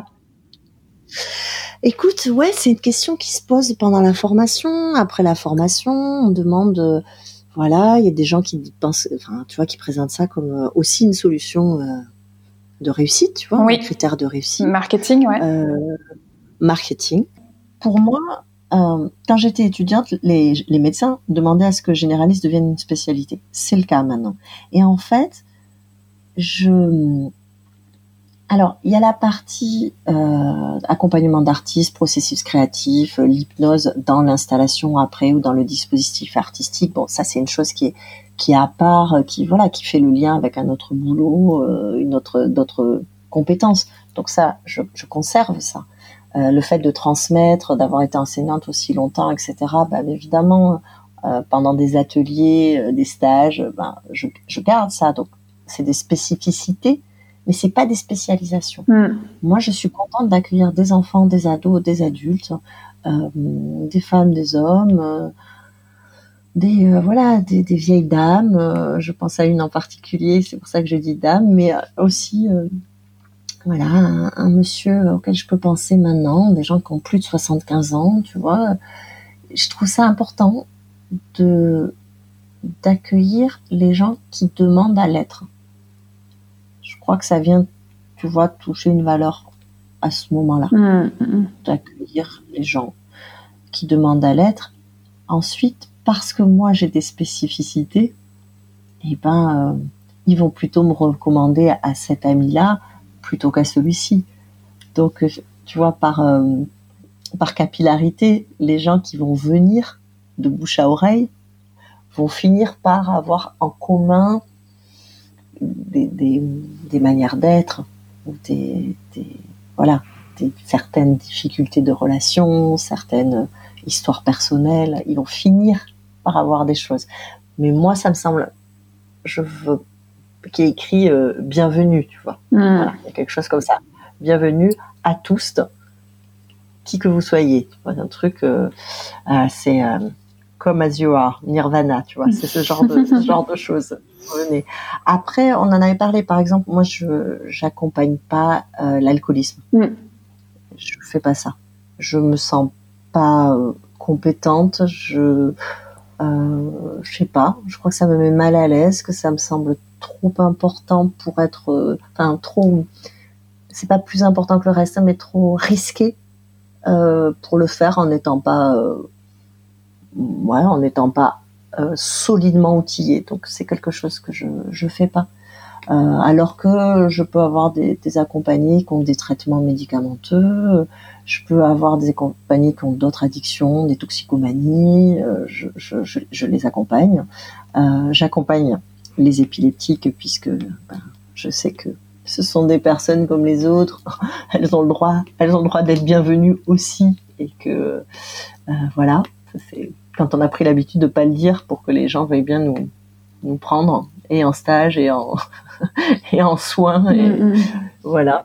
Euh, pour moi c'est important, mais euh, oui, je pense que c'est vraiment voilà, je, je prends pas cette demande particulière de l'alcoolisme je pense que c'est bien que ce soit des gens qui le choisissent et qui se sont pas forcément spécialisés, mais en tout cas formés précisément, précieusement sur cette question. Mm, mm, mm, Pourquoi euh, ça me fait pas ça avec, euh, tu vois, d'autres addictions? Je saurais pas tellement l'expliquer, mais euh, j'ai pas, tu vois, j'ai pas d'histoire personnelle avec ça, etc. Mais on sait qu'il y a des dangers à l'arrêt de l'alcool, qu'il y a des façons progressives de le faire, qu'il y a des vrais dangers, euh, comment dire. Dans tout ce qu'on fait, il y a des risques, mais parfois on, peut en mourir et parfois juste c'est un risque psychique dont on se relève, dont on bouge et puis euh, voilà, c'est des événements, c'est des choses qui arrivent et puis euh, on continue, c'est échec erreur et etc. là, il y a quand même, je... non, je fais pas. Ouais, d'accord.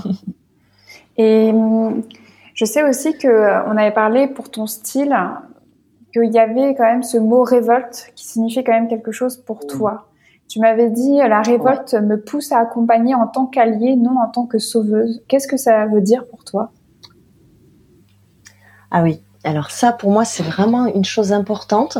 Euh, pareil, hein, je pense qu'à un moment donné, je me suis dit, euh, oh là là, la révolte, c'est hyper immature, ça suffit, euh, tu as plus de 40 ans, vois, t'accompagnes ton enfant à l'école, la révolte, ça va bien, c'est inutile, c'est une autre forme de subordination, etc., etc. Et puis, et puis, grâce à un accompagnement, euh, grâce à, je pense que c'était en formation. Je pense que c'était en formation. C'était pendant mon cycle 2, c'est une intervention. Euh, et je me suis dit, mais en fait, c'est là, fait avec. Hmm. Ce truc de euh, euh, qui est important pour moi dans l'accompagnement. En fait, on va pas se redesigner soi-même. Hmm, hmm. C'est mon petit, ma petite dent, euh, ma petite dent sur le développement personnel et apicratie, etc. C'est juste, en fait, qu'est-ce qu'on fait avec ce qu'on a? Et du coup, oui, le, quand on nous parle du danger, d'avoir ce profil du sauveur, etc., moi, je me sens assez, assez sécure à cet endroit-là. Je pense pas être, être manipulée par cette une tendance comme ça à, sauver. Hmm. Je pense que le fait d'être révolté contre euh, l'état du monde, euh, la manière dont on traite les enfants, que ce soit en famille, euh, que ce soit dans l'imaginaire, d'être révolté par des choses qui pourraient dont je pensais à 18 ans qu'elles n'existeraient plus maintenant. Tu vois, être révolté contre la manière dont on laisse dont on, abîme les autres espèces, euh, voilà, animales et végétales, la manière dont certains sont traités en fonction de leur couleur de peau, de la forme de leur corps, de leur choix, euh, tu vois, de leur euh, choix dans leur sexualité, dans la manière dont ils veulent vivre leur genre. En fait, ça, ça, me met réellement en mouvement, mmh. en colère. Mais du coup, ça fait que quand les gens viennent avec leur histoire euh, d'inceste, de mensonges, euh, de d'humiliation perpétuelle d'un petit chef dans un bureau. De, je me sens alliée avec vraiment euh, la manière dont on le définit quand c'est, tu vois, dans les mouvements féministes, etc. C'est cette chose où ça ne te concerne pas, mmh. tu le vis pas, mais pour autant, tu te renseignes et tu as envie de, de te lever pour ça, quoi. T'as envie de te tenir à côté des gens qui vivent ça. Et je trouve que oui, c'est quelque chose qui est important dans ma manière de les accompagner. Mm, mm, mm, c'est ça. Je sais pas à votre place. Donc euh, voilà, j'écoute bien ce qui vient de vous, que ça soit concret ou imaginé, que ça soit voilà symbolique ou parfaitement conceptualisé euh, et partageable. En revanche, je me tiens à côté. Vous pouvez, pour un moment, vous appuyer sur mon épaule. Voilà, je peux faire ça pour vous. Mm. Je crois que c'est un des dangers. Et je, tout d'un coup, cette révolte-là, cette colère-là, elle a vraiment trouvé euh, une utilité. Et depuis qu'elle a une utilité, ben évidemment, euh, dans, selon notre système de croyance, un peu euh, sur les, la manière dont les partis, tu vois, théorie des partis, justement, système de croyance, etc. Ben, depuis que cette révolte, elle est utile et utilisée, euh, elle, elle déborde pas. Quoi. Elle, enfin, si, elle déborde, mais c'est chouette qu'elle déborde. voilà. Ah, ouais. ça... Et je pense après, tu vois, j'en ai parlé hein, sur le fait d'accompagnement, moi, le, sur, le, sur le fait d'accompagner, etc. Euh, la vieille chose.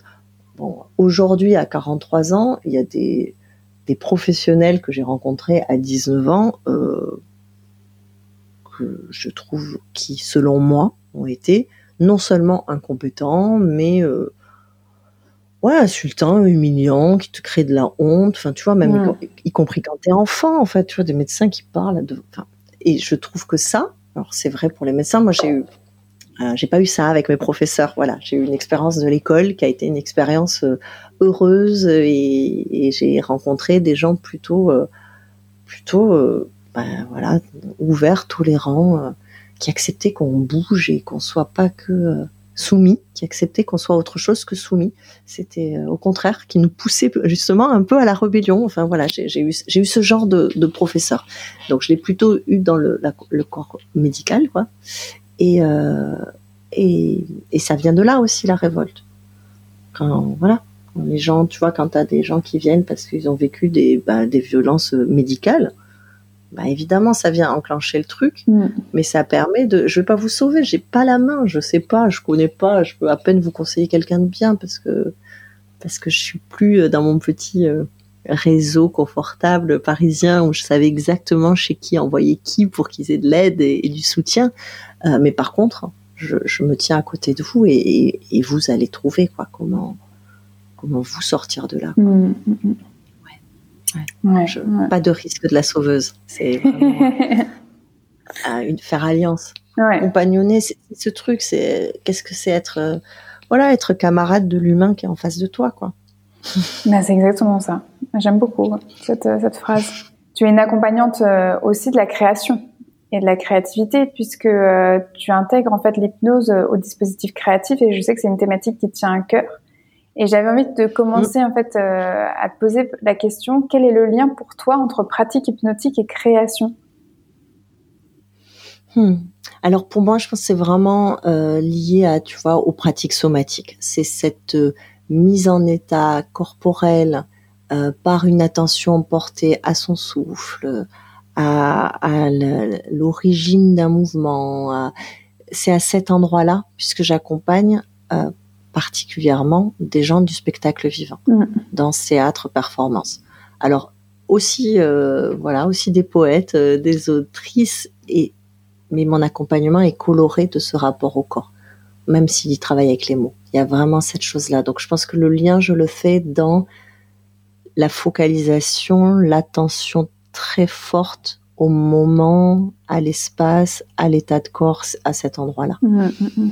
Et quand j'étais critique, j'utilisais un peu le mot hypnotique à tort et à travers quand je parlais de pièces que j'allais voir. Donc voilà un lien encore.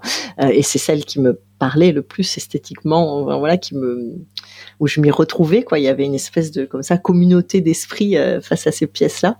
Euh, donc c'est aussi le résultat. C'est-à-dire dans le processus de création, il y a ça. Et après, dans le dispositif, dans l'œuvre qui est montrée à voir, celle qui, bah, celle qui te,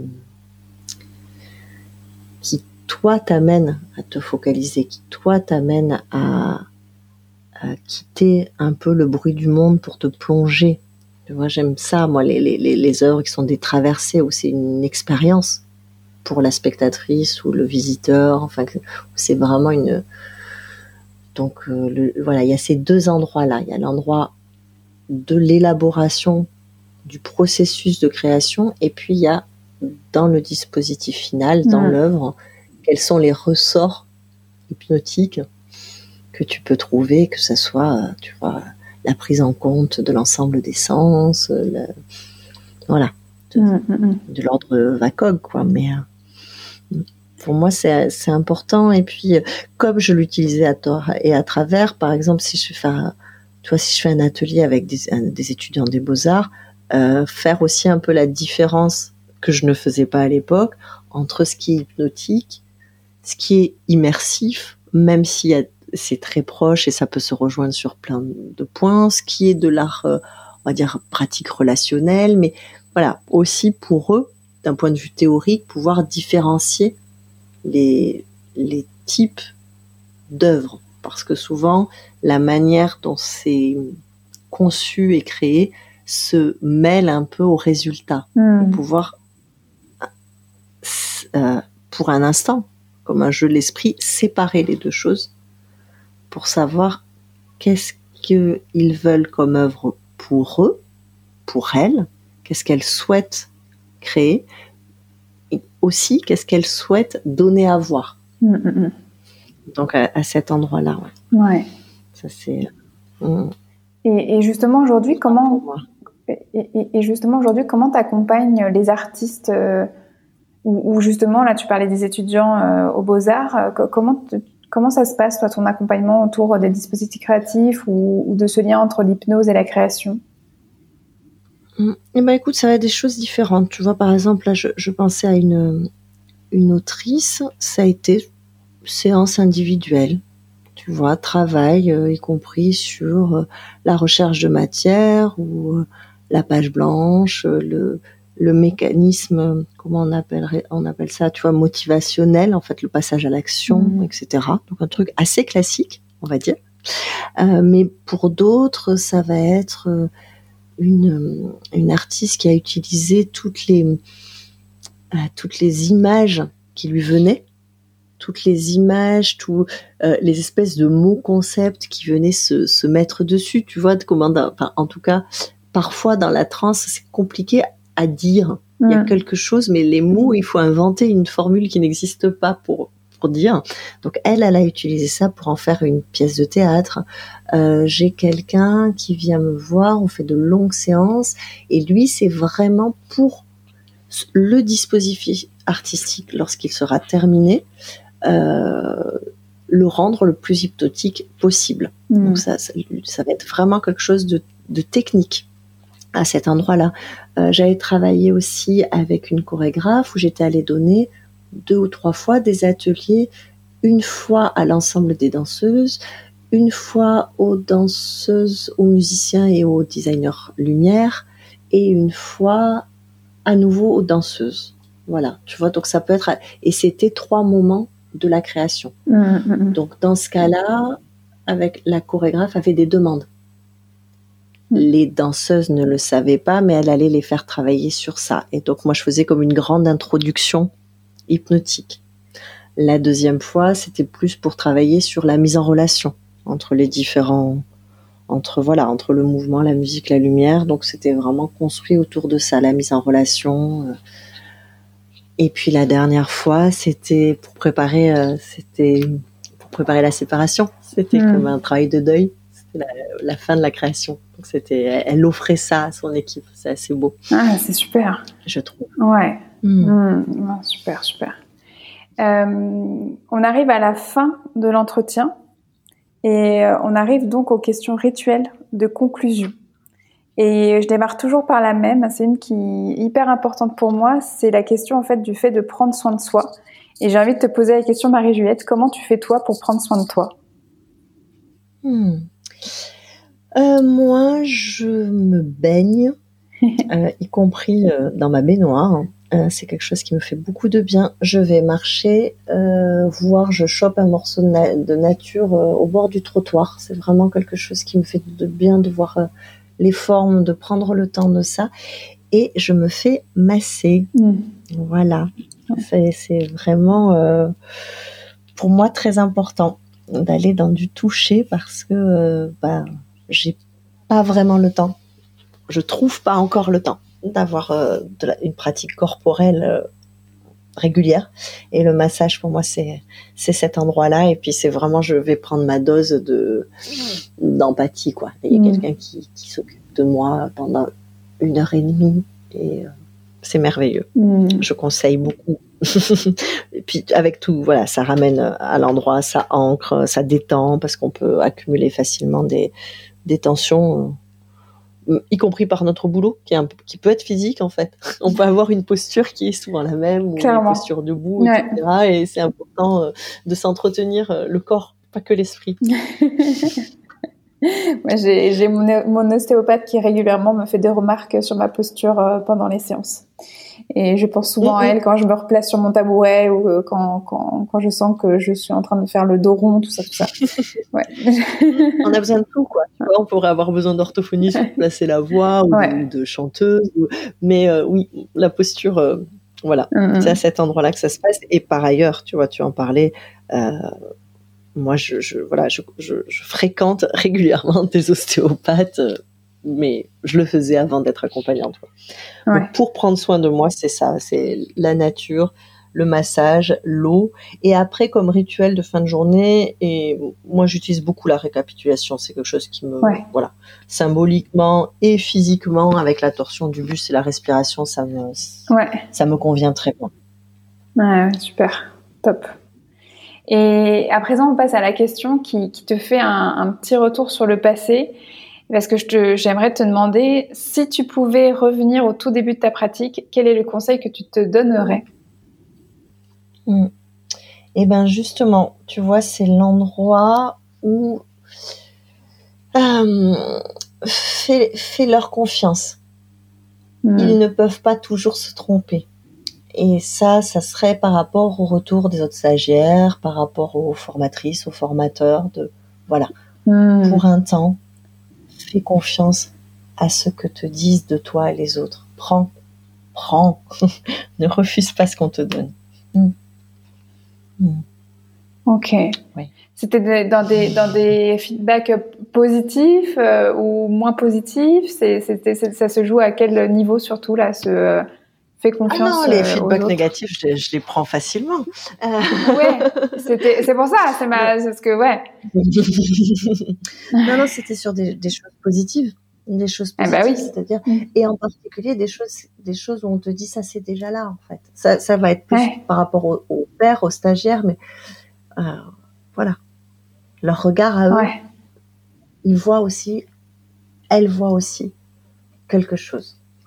Euh, et prends le positif, quoi. Voilà.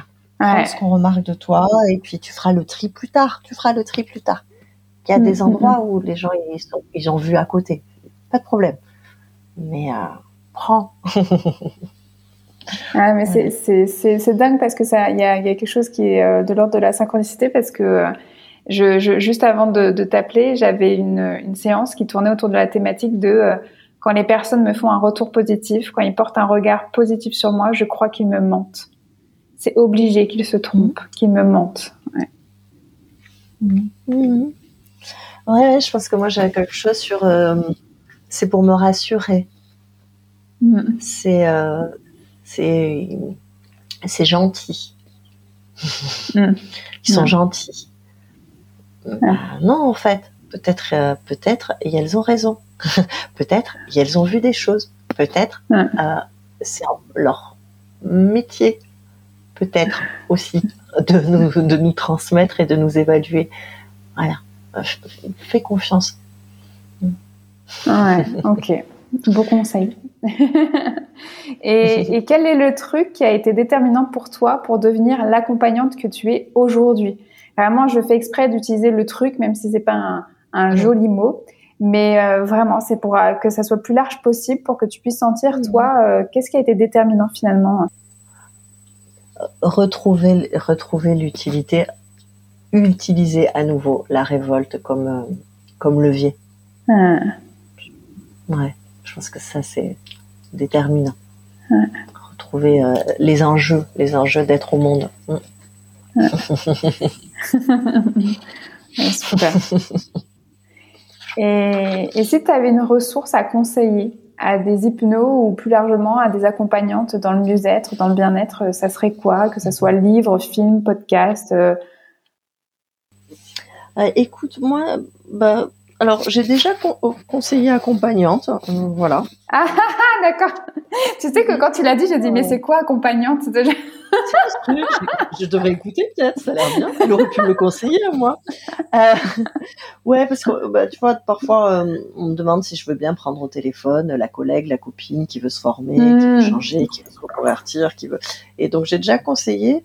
Après, moi, j'ai beaucoup écouté cette année Le cœur sur la table hmm, hmm, de Victoire Tualion, parce que je trouve que, voilà, pour s'émanciper, c'est vraiment intéressant. Et puis, euh, chez Louis Média, ou peut-être une nuit. Ah traite de la question de l'inceste de manière, euh, et y compris de la culture de l'inceste et de voilà, mm. euh, ça, ça m'a été précieux. Euh, après, alors voilà, moi je, je, suis une littéraire, je viens des mots, euh, les bouquins. Je regarde autour de moi, j'ai le Rêve éveillé dirigé mm. d'Elisabeth Mercier. Bon, c'est surtout la formation de Marie Lisel hein, qui, qui m'a formé, qui m'a permis de pratiquer le rêve comme je le pratique, mm. mais c'est important. Euh, et puis un bouquin de François Roustan mm. qui s'appelle Jamais contre d'abord, la présence d'un corps. Donc là, on est en plus à la jonction quand je, voilà, psychanalyse, hypnose. Pour moi, c'est c'est important de pas tout jeter, mm. d'être critique, mais de voilà, de savoir aussi euh, à quel moment on a pris en considération la personne, l'individu, son récit et euh, puis la question de la présence est très très belle euh, chez lui. Euh, Qu'est-ce que j'ai autour de moi? J'ai Georges Vigarello, Le sentiment de soi, une mm. histoire de la perception du corps aussi. j'ai Libère-toi, Cyborg, qui est un bouquin de Yann Larue euh, sur le pouvoir transformateur de la science-fiction féministe, parce que bah voilà, on accompagne au changement, à la transformation, et la science-fiction a, a, traité de ces questions. Euh, Qu'est-ce que je vois devant moi? Elsa Dorlin se défendre, une philosophie de la violence. Euh, Elsa Dorlin, c'est elle aussi qui parle du care négatif et comment le care vient aux femmes euh, mais parce qu'elles apprennent à faire attention aux autres pour se mettre en sécurité. Ah, mais merveilleusement intéressant. ah ouais. Il y a euh, un livre d'Émilie Noteris qui s'appelle La fiction réparatrice. Qui fait écho aussi au travail que j'avais fait euh, quand j'étais étudiante sur André Gide et que qui s'appelait La fiction émancipatrice déjà à l'époque et la hmm. manière dont il utilisait la fiction pour travailler sur son sur son réel en fait. Il utilisait la fiction comme une espèce de laboratoire et puis ensuite, c'est pas quelqu'un qui raconte sa vie, c'est quelqu'un qui teste sa vie dans l'écrit et puis qui la vit un peu un peu après. Euh, là, j'ai deux bouquins que j'aime bien mettre au cabinet. Euh, un de Colline Pierret et Martin Page qui s'appelle N'essayez pas de changer, le monde restera toujours votre ennemi. et un écrit seulement par Martin Page qui s'appelle Tu vas rater ta vie et personne ne t'aimera jamais. Euh, voilà, euh, ça fait des échos, tu vois, sur certaines futurisations qu'on peut faire, etc. Colline Pierret, elle a un bouquin mode d'emploi des introvertis qui sort bientôt et qui, je pense, va être assez jouissif. Ah voilà, intéressant mais, drôle aussi. Ah, sublime, sublime. Joseph Campbell, tu sais, qui a écrit sur les, mythes, mm. euh, le monomythe, etc.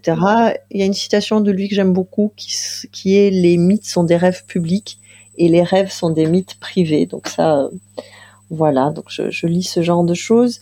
Là, j'ai une grande biblio sur le deuil, sur la question du deuil. Euh, autour de moi, j'ai Saturne de Sarah Chiche, qui est un très très beau livre sur cette question et elle, elle pose aussi l'idée que on n'a pas à faire son deuil. On ne ah. doit pas faire son deuil. Euh, voilà, zut, les étapes du deuil, on peut garder un endroit de souffrance, un endroit de manque, et que le miracle, c'est quand il y a de la joie tout de même. On peut mmh, laisser place à la joie. Mais il y a des, des deuils, des pertes dont on se remet pas, et c'est normal, et c'est sain. Mm. Voilà. Après, qu'est-ce que veut dire ne pas se remettre hein? L'idée, c'est qu'il puisse y avoir quand même du mouvement, de la joie, de la vie, mais que cet endroit-là reste abîmé. Euh, Anne Dufourmentel, encore une psychanalyste, euh, éloge du risque, la sauvagerie maternelle. Voilà, c'est des récits de séance, c'est super intéressant. La sauvagerie maternelle, ben, je conseille aux, mamans, hmm. mais aussi pour accompagner des mamans ou des enfants, ou bon, à peu près tout le monde. Euh, qu'est-ce que je vois là? La dimension cachée. Edouard ah, c'est un anthropologue. Euh, qui a travaillé à partir de l'analyse de la communication non verbale, hmm. même si c'est une chose qui est un peu remise en question aujourd'hui, mais il y a quelque chose qui est vraiment intéressant sur l'homme et l'animal et la manière dont il y a la dimension cachée de notre rapport à l'espace dans la ville.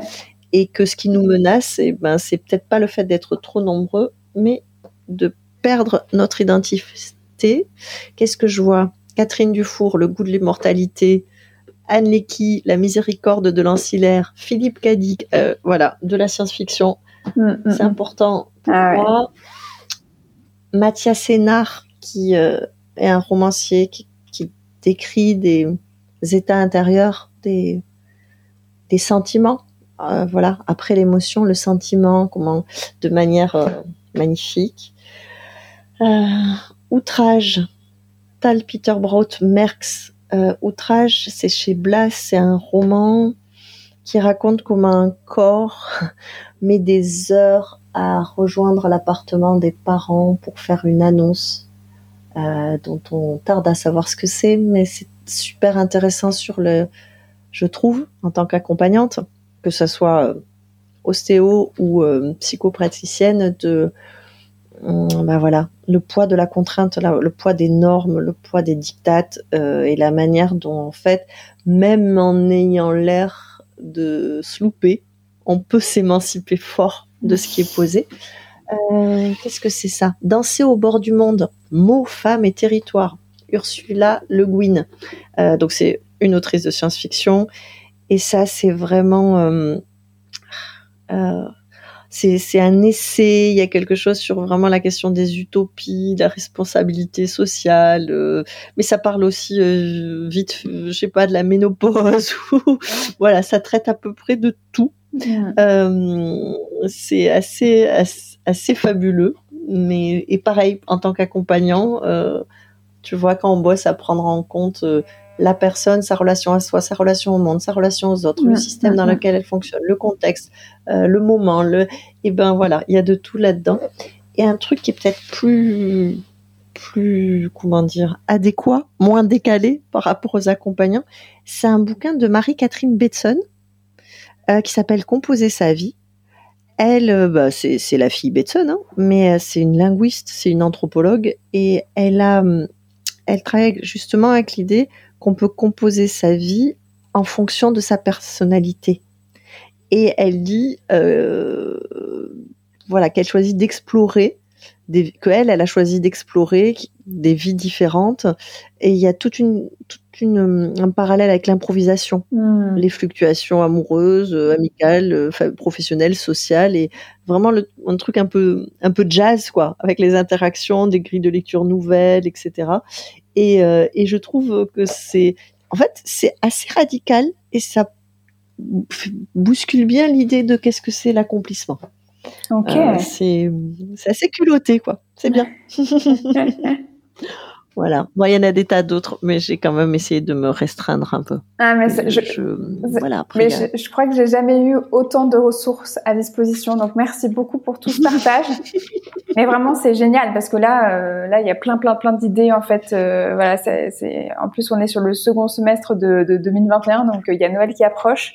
Donc prenez bien note et, et, vous avez de quoi en fait mettre dans votre liste de au Père Noël. Mais d'ailleurs, moi, je mettrai euh, toutes les ressources que tu as mentionnées. Euh, je mettrai bien tout ce qu'il faut euh, en lien dans, dans la description de l'épisode, comme ça tout le monde pourra retrouver facilement tout ce que tu as cité. Mais vraiment, merci, merci d'avoir fait ce tour là de, de, de ta bibliothèque personnelle. Euh, moi, ça m'a donné envie. A plein de choses qui me, je me dis ah ouais, ah non mais super, ah mais génial. Donc merci beaucoup. Et euh, on va terminer avec euh, cette question qui, nous emmène plutôt du côté du futur, en tout cas du présent et, du futur. C'est que j'ai envie de te poser la question de, de, tes projets en cours ou tes projets, tes futurs projets. D'accord, je veux bien parler de ça. Et avant, comme je suis incontrôlable, eh ben, je voulais laisser euh, bah, Henri Michaud, qui est un poète que j'aime beaucoup, et qui dit quelque chose par rapport à la formation, la reconversion et les gens qu'on accompagne. Il dit n'apprends qu'avec réserve toute une vie ne suffit pas pour désapprendre ce que, naïf, soumis, tu t'es laissé mettre dans la tête, innocent, sans songer aux conséquences. Voilà, hmm. il fallait qu'elle aille quelque part. Euh, elle traînait par là. Mes projets, euh, l'un des projets très très rapidement. Qu'est-ce qui se passe? Très rapidement Je vais en formation. Je vais faire une formation qui s'appelle Oser le conflit avec Laurent Kivogne, qui est un gestaltiste, et ça va être super j'en attends pas mal et je pense que pour l'accompagnement, ça va être euh, intéressant de pouvoir transmettre ce truc-là, ah justement, de ici, c'est une zone safe, ici, entraînez-vous, entraînez-vous, y compris au conflit. Euh, là, le 25 septembre, je fais un atelier de pratique hypnotique à la librairie de ma ville, à Massy, mm. qui s'appelle Arborescence. Et donc, je fais un atelier d'automne, 25 septembre, et c'est sur euh, l'enracinement et le, lien, euh, le lien à soi et le lien aux autres. Cette année, je vais accompagner une doctorante qui s'appelle Luna Paez et donc l'accompagner, elle, le musicien qui travaille avec elle et une performeuse sur un projet qui est aussi sa thèse qui s'appelle Compost et donc j'ai voilà, j'ai un programme de plusieurs jours euh, d'ateliers avec eux euh, en alternant du travail théorique, du travail de groupe, des séances individuelles avec chacun d'entre eux pour travailler principalement autour du deuil et de la séparation. Mmh. Euh, en 2022, il y a le musée de Cluny qui réouvre et je vais faire des visites euh, hypnotiques là-bas. Ah, euh, c'est Anne-Sophie Grassin qui s'occupe de la médiation, euh, voilà, qui m'a contacté, m'a proposé de faire ça et je suis assez ravie parce que voilà comment les gens, les choses se rejoignent comme ça, font des. Qu'est-ce que je fais? Un, un, atelier à monter avec des danseuses, danseurs, performances qui le veulent sur peut-être plusieurs plusieurs niveaux à voir. Euh, bah, toujours les ateliers en école supérieure, tu vois, d'art ou de design ou de paysage mmh, ou ce mmh. genre de choses. Parce qu'il y a quand même un plaisir au groupe que, que j'ai gardé. Euh, Qu'est-ce que j'ai? J'ai un projet. Bon, je pense que ça restera à l'état de projet là jusqu'à la fin de l'année prochaine. Mais après avoir fait, euh, tu vois, deux fois des études supérieures, eh ben peut-être, peut-être enfin faire une thèse qui serait sans doute euh, en anthropologie sur l'accompagnement, la psychopratique et l'émancipation, arriver à, à cet endroit-là. Donc ça, c'est en euh, d'élaboration, le projet, pour ensuite euh, pouvoir le, présenter euh, voilà, aux, enseignantes auxquelles j'ai pensé. et puis plus, plus loin, plus loin, je pense qu'un jour ou l'autre, j'écrirai. voilà, des choses sur lesquelles on revient, hein. donc en roman ou en théâtre ou poésie performée, enfin des choses comme ça. Plus tard, quand je serai une, vieille dame indigne, je pense que j'aurais vraiment envie du, du cabinet nomade, mais euh, installé à moi avec euh, voilà un, ensemble de suggestions dans dans la couleur des murs et l'éclairage, et puis des invitations, pouvoir comme ça accueillir des nomades qui viendraient euh, apporter ben, leur, leur propre leur propre connaissance autour euh, de l'accompagnement manuel ou psychocorporel. Euh, voilà, mais ça c'est quand j'aurai plus de cheveux blancs. ok. Ça sera voilà. en tout cas, c'est super. Ça, ça, te fait une bande-annonce vraiment euh, hyper riche. Moi, je te souhaite une très, très, très, très belle continuation pour tous ces beaux projets en cours et qui, qui vont arriver. Euh, je vraiment, je, je, tiens à te remercier pour tout le temps là que tu euh, as consacré à cet entretien, euh, donc que ce soit dans la préparation ou là même euh, aujourd'hui. Merci vraiment d'avoir pu partager tout ce que tu nous as partagé. C'était super chouette de t'écouter, super vivant et il y a plein plein plein de choses qui, qui restent à explorer. Là, je pense à la liste des ressources que tu as pu partager, mais, mais bien au-delà. donc vraiment un grand grand merci à toi Marie-Juliette pour pour cet entretien. Bah, merci à toi Elsa et puis euh, ben vraiment merci pour ce projet. Euh, voilà, c'est euh, partager toi ton expérience et puis donner des des points de vue divers, différents et puis accueillir des femmes. Bah, c'est important. Voilà, mmh. sororité. Mmh. c'est super chouette et voilà donner le temps long de la conversation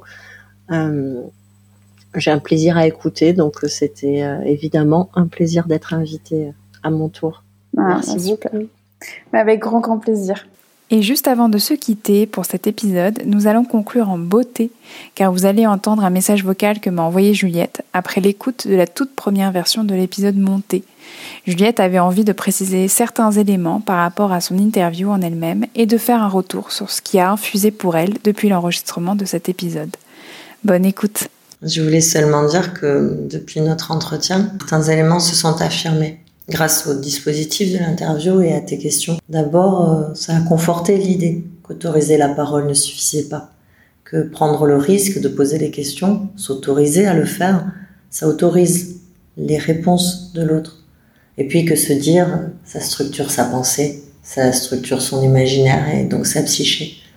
Ensuite, l'accompagnante que je suis, c'est lié bien sûr au fait de se former sans cesse, aux lectures, au travail du corps et de la voix, surtout au fait d'être euh, accompagné par une alliée moi-même.